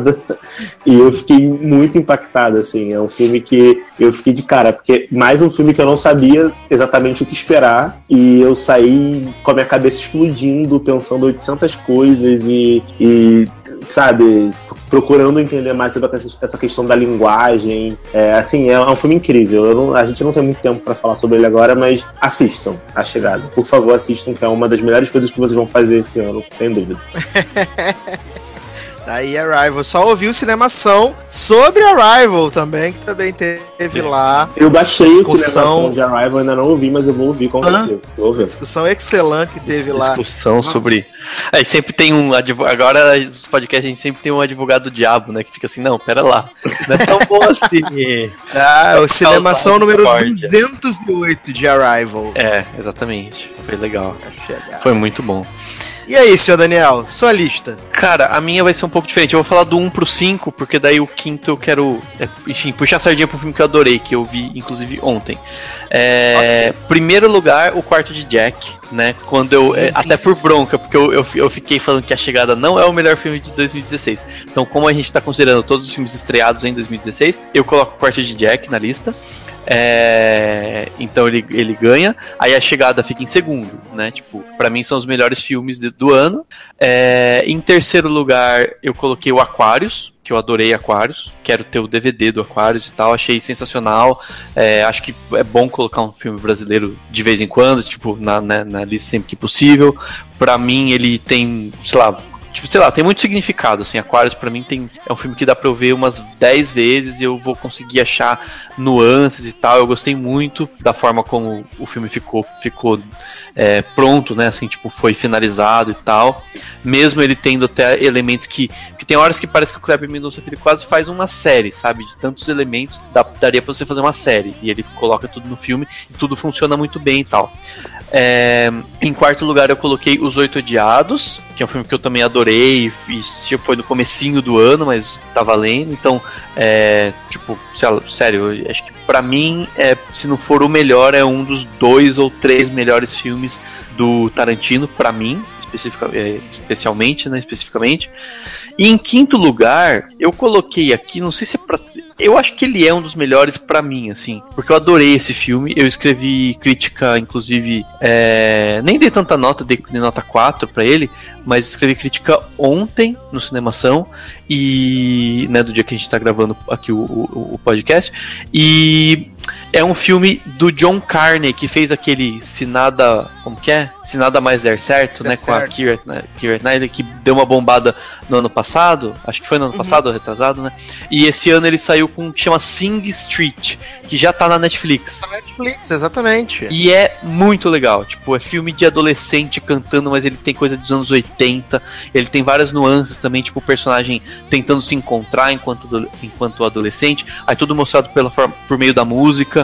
É, então ele cada, cada hora tá fazendo um, um estilo de música. O entrosamento dos, dos meninos, né? Tipo, que fazem, que formam uma banda lá na história é muito legal. É um filme bem irlandês, assim, tipo, se passa na Irlanda, todo mundo com sotaque irlandês e, e tipo, você vê que tem muita coisa que é, tipo, sabe, tipo, porque é, é em 85, então a Irlanda tava num- numa crise e todo mundo indo pros, pra Inglaterra, né, tipo, cruzando o mar, tem aquela ideia, aquela metáfora, né, do, do adolescente também chegar em algum lugar que seria cruzar esse mar, então tem várias coisas referentes a isso e tem muita música legal, que nem a que a gente ouviu aqui no podcast, né, que eu indiquei, é, e é aquele filme que você termina de ver e você quer baixar o, a trilha sonora, ouvir a trilha sonora inteira, e, e- e, tipo, tem umas músicas dos anos 80, mas tem umas músicas que eles fazem, mas que parece que foram feitas nos anos 80, e é tudo que o, o John que faz nessas músicas, então ele, ele é tipo é um, um baita de um músico que consegue canalizar as músicas dele pro cinema, tal, pro filme,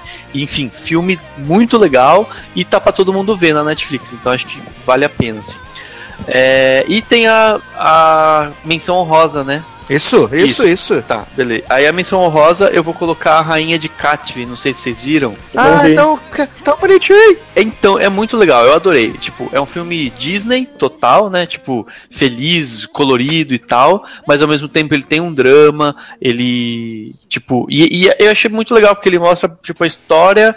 E, tipo, 100% africana, no sentido de que se passa toda na África. Tipo, os personagens brancos que tem no filme são os russos, quando ela vai jogar xadrez contra russos. É, basicamente, tipo, não lembro de mais ninguém assim. E, e é muito legal, porque se passa lá em Uganda e, e- e, tipo, traz o que é a- a- um pouco, né? O que seria a vida lá, mas sem tirar um ar de Disney de felicidade, não é um negócio tipo, oh meu Deus, são pessoas pobres e tal. E, meu, é uma menina que se destacou no xadrez. Tipo, isso pra mim é sensacional. Eu curti muito, de- gostei muito de ter visto esse filme. Mas já estreou É. esse filme no cinema? Já. E- já, ele estreou em novembro, se eu não me Eu não, engano. não vi esse filme no cinema aqui no Rio. Ele chegou em É pouquíssimas porque chegou em salas. poucas salas. É, ele Nossa. chegou em poucas Você- ele estreou filme. junto com o Arrival. Ele estreou na mesma é semana de. Arrival. Sim. Ainda mais sendo filme da Disney, achei que fosse estrear em mais salas, né? Eu também, eu também. Eu, e eu lembro que eu vi, tipo, quando eu viajei, né, que eu, que eu é, fui viajado, eu, eu vi que ia ter um festival de, de, de cinema lá em Londres, não dava pra ver tudo, né, porque eu ia passear, mas eu peguei o Rainha de Catve porque tinha um horário bom e tal, e tava mal animado, falei, nossa, vai chegar no Brasil e eu vou fazer a crítica e tal, e chegou em, tipo, duas salas. Falei, fudeu. Foi, foi muito pouco. Mas é muito bom, é muito bom o filme, vale a pena. Se quem quiser pegar no, na a versão online, né? Vou pegar a versão disponível aí. digital aí. A versão digital, a cópia digital, é, vale a pena, é muito, muito legal, assim, tipo, não é um filme que você fala, nossa, perfeito, maravilhoso, mas é um filme bem bacana, assim, tem várias coisas legais nele, vale muito a pena. É honesto, né? É honesto. Sim, honesto, muito bom. Então vamos lá, vamos à minha lista. É, eu vou só falar pra mim o me- o melhor filme e depois os outros não estão em nenhum critério assim de preferência, tá? Uhum. Pra mim o melhor filme do ano é o Quarto de Jack. É, filme que eu chorei, tipo, muito dentro da sala de cinema, assim. que Eu fiquei, eu fiquei muito emocionado, fui muito tocado pela história, sabe? Muito, Uhum. muito tocado pela história. É, além disso, tem o Spotlight, né? Que Uhum. é um filme que eu acho excelente. É, o Homem nas Trevas, e não, não tem como não botar ele na minha lista. Eu gostei muito, muito, muito do Homem nas Trevas. Tem Isotopia, por causa de tudo que a gente disse aqui no programa ao longo do, do- ao longo do programa. Né? Acho que ele merece entrar aqui na lista. Eu vou botar um que poucas pessoas viram, mas assim, a- a- a- pessoas que viram falaram que o filme tem um problema de ritmo, que ele é lento, que ele é demorado, não sei o quê. Mas eu acho que é um dos melhores filmes desse diretor, assim, na, na- na- dele, que é o Snowden, do, do Oliver Stone. Eu não vi gostei ainda. muito, eu gostei muito, muito, muito do filme, né? É, eu não vou botar Aquários, porque eu, porque eu não gostei tanto de Aquários assim. Desculpa, desculpa, não gostei tanto assim. Para dar uma diversificada, eu vou colocar o Capitão América Guerra Civil, né? E como a minha menção honrosa, eu vou falar um filme que a galera, tipo, que passou meio despercebido pelo, pelo, pelo cinema, assim, muita gente não viu, mas que eu acho que a temática que ele toca é uma temática bem interessante, que é o Nerve. Né? O- lá com a, com a Emma Roberts e o, o Dave Franco. É, ele fala muito dessa coisa da- da- dos jovens conectados, rede social, da internet, da- dos benefícios e malefícios da internet. Então, assim, eu gostei bastante da temática, então acho que merece uma menção, mesmo sendo, meu Deus, que filme maravilhoso, filme da premiação. Mas eu acho que vale a pena ser citado aqui o Nerve, né? Eu só quero dizer uma coisa. Eu, não, eu tinha colocado o Quarto Jack na minha lista, mas como ele já foi indicado ao Oscar do ano- desse ano, no início, eu tirei porque falei, ah, eu vou, né? Todo mundo sabe que é maravilhoso, não preciso colocar, mas é, agora eu me senti na obrigação de dizer também que o Quarto Jack é um filme maravilhoso e ele estava na minha lista em segundo lugar. É mas eu coisa. tirei pra. Se né, for- porque se- era óbvio. Mas é aquela coisa, se for pra tirar ele, então você tem que incluir os da, sabe assim, se for pra cons- desconsiderar os filmes que, come, que passaram no comecinho do ano e que foram da leva da, da temporada anterior do Oscar, aí então você teria que pra ser justa com a lista, daí você tem que incluir os desse ano, que no caso a gente não viu ainda, entendeu? Não, Então, concordo. Concordo. Eu só, não, eu só tirei o Kardec da minha lista porque, pra mim, ele é tipo. Todo mundo ia falar sobre ele e ele era, tipo, imbatível. Ele é incrível esse filme. Ele é maravilhoso. é Então, maravilhoso. dei a oportunidade de falar falar da chegada, que eu achei que. Acho que é um filme que ainda tá no cinema e as pessoas Exatamente. podem ir assim. É verdade. Ah, gente, chegamos ao final então da nossa retrospectiva de cinema 2016. Passou rápido, parece que demorou, mas passou rápido. Passou rápido. Passou. É sempre assim, um, um- momento de celebração onde a gente faz esse crossover, que como eu disse no começo, já tá no, no calendário. Tá no tá lá no calendário né? lá, penúltimo programa do ano, retrospectiva com cinemação, entendeu? Já tá no calendário. É E mais eu- esperado do que o Natal. Claro, Ah, mais esperado que começar a tocar Simone nas lojas aqui. Sim. Ele, ele é uma das certezas, uma das certezas da vida, né? Exato. Assim como, assim como o final de ano do Roberto Carlos é, é o E crossover. como a vinheta da Globo. vi- Ai, ai. Mas, Dani, merchans e despedidas. Cara, não, não, não tem muito merchan, não. Eu queria agradecer muito. É sempre bom participar do, do Logado e falar de filmes e tudo mais. É, eu sou. Geralmente eu não sou das melhores pessoas para fazer listas. Então, tipo, a minha lista não considere muito a ordem, né, dos, dos fatores. Porque eu sempre fico, sei lá, com receio de não, esqueci daquele, esqueci desse e tudo mais. Mas enfim, é, é isso. Brigadão pelo convite, brigadão por, é, pela, por mais um podcast que a gente faz junto aqui e tudo mais. E é isso, e vejam, que- acompanhem a gente ao longo do ano no Cinemação, que também vai ter é, mais, mais Edu, mais Darlan, quem sabe, né? Vamos, vamos se movimentar aí pra, pra gravar mais, mais podcasts junto, que é sempre bom, porque a gente, tipo, a gente aprende, discute sobre cinema, discute sobre séries de repente, e ainda se diverte e dá bastante risada, sempre bom. Obrigadão. Rick, merchans e despedidas. Basicamente faço das palavras do Dani as minhas. Você Quer ouvir eu falando algumas baboseiras sobre cinema, você vai lá no cinemação.com. E pra quem quiser me seguir no Instagram, no Twitter, é Henrique Risato com dois T's. Arrasou. No mais, já deixo aqui o meu, o meu convite pra, pra vocês me chamarem quando vocês quiserem, viu? Eu já me convido já pra mais participações pro cologado aí. Se prepara. Se prepara que aqui a gente abusa mesmo. Ah, maravilha. Darlan, merchans e despedidas. Então, gente, é isso. Eu quero agradecer a participação do pessoal de Cinemação. É um podcast que eu escuto bastante. Obviamente, eu tô atrasado é, em alguns podcasts e tem alguns que eu confesso que eu não ouço, porque eu, eu ainda não vi o filme, então eu prefiro não ouvir para não tomar spoiler. E aí, quando eu assistir o filme, eu volto para ouvir. Mas eu me divirto muito assistindo. É um podcast bem legal. Vocês estão de parabéns mesmo. Parabéns, galera. É, E é isso. Para quem, pra quem ouviu esse podcast até o final, parabéns. Né? Você, tá Você é entre você tá entre os 3% da, da, Bem-vindo ao Maralto. Bem-vindo ao Maralto. É, brincadeira, gente. Obrigado por ouvir até o final. Comenta lá no nosso post. Comenta no Facebook, Twitter, pra quem quiser me seguir, arroba generosode no Twitter, Darlan Generoso no Facebook. Nesse momento eu acho que no Telegram meu arroba é arroba Bial, porque Bial morreu no Supermax, eu fiquei como fiquei arrasado que Bial morreu. Não estava pronto pra ver a morte de Bial. E é isso, galera. Eu não sei quando é que vai ser esse podcast, acho que vai sair antes do Natal, então se sair antes do Natal, Feliz Natal. Se sair depois do Natal, Feliz Ano Novo. E é isso. Vai sair antes do Natal, fica tranquilo. Um grande abraço pra vocês, então, e até a próxima. Ai, ai. É, desde já quero agradecer a presença do Henrique, a presença do Dani. Desculpa pela gravação gigante, pela gravação longa. Não, tá ótimo. Tá? Imagine, é- quanto mais melhor. Quero agradecer o Rafa, mesmo ele não tendo. Não, não pôde estar aqui, mas você vai ouvir ele em algum momento desse podcast. Fique tranquilo, você vai ouvir a voz aveludada de Rafael Arinelli. É, quero aproveitar e mandar um beijo para a Amanda Aparecida, que, com- que comentou na última edição do Logado Cast.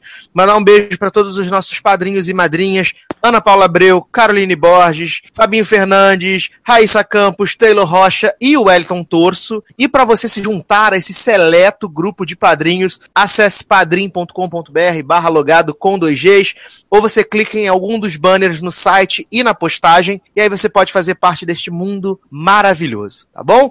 Desde já, quero desejar a todos os nossos ouvintes, nossos leitores, nossos amigos, um Feliz Natal, que vocês possam aproveitar bastante esse momento com a família de vocês, que é o momento de estar reunidos, se confraternizando, celebrando coisas boas.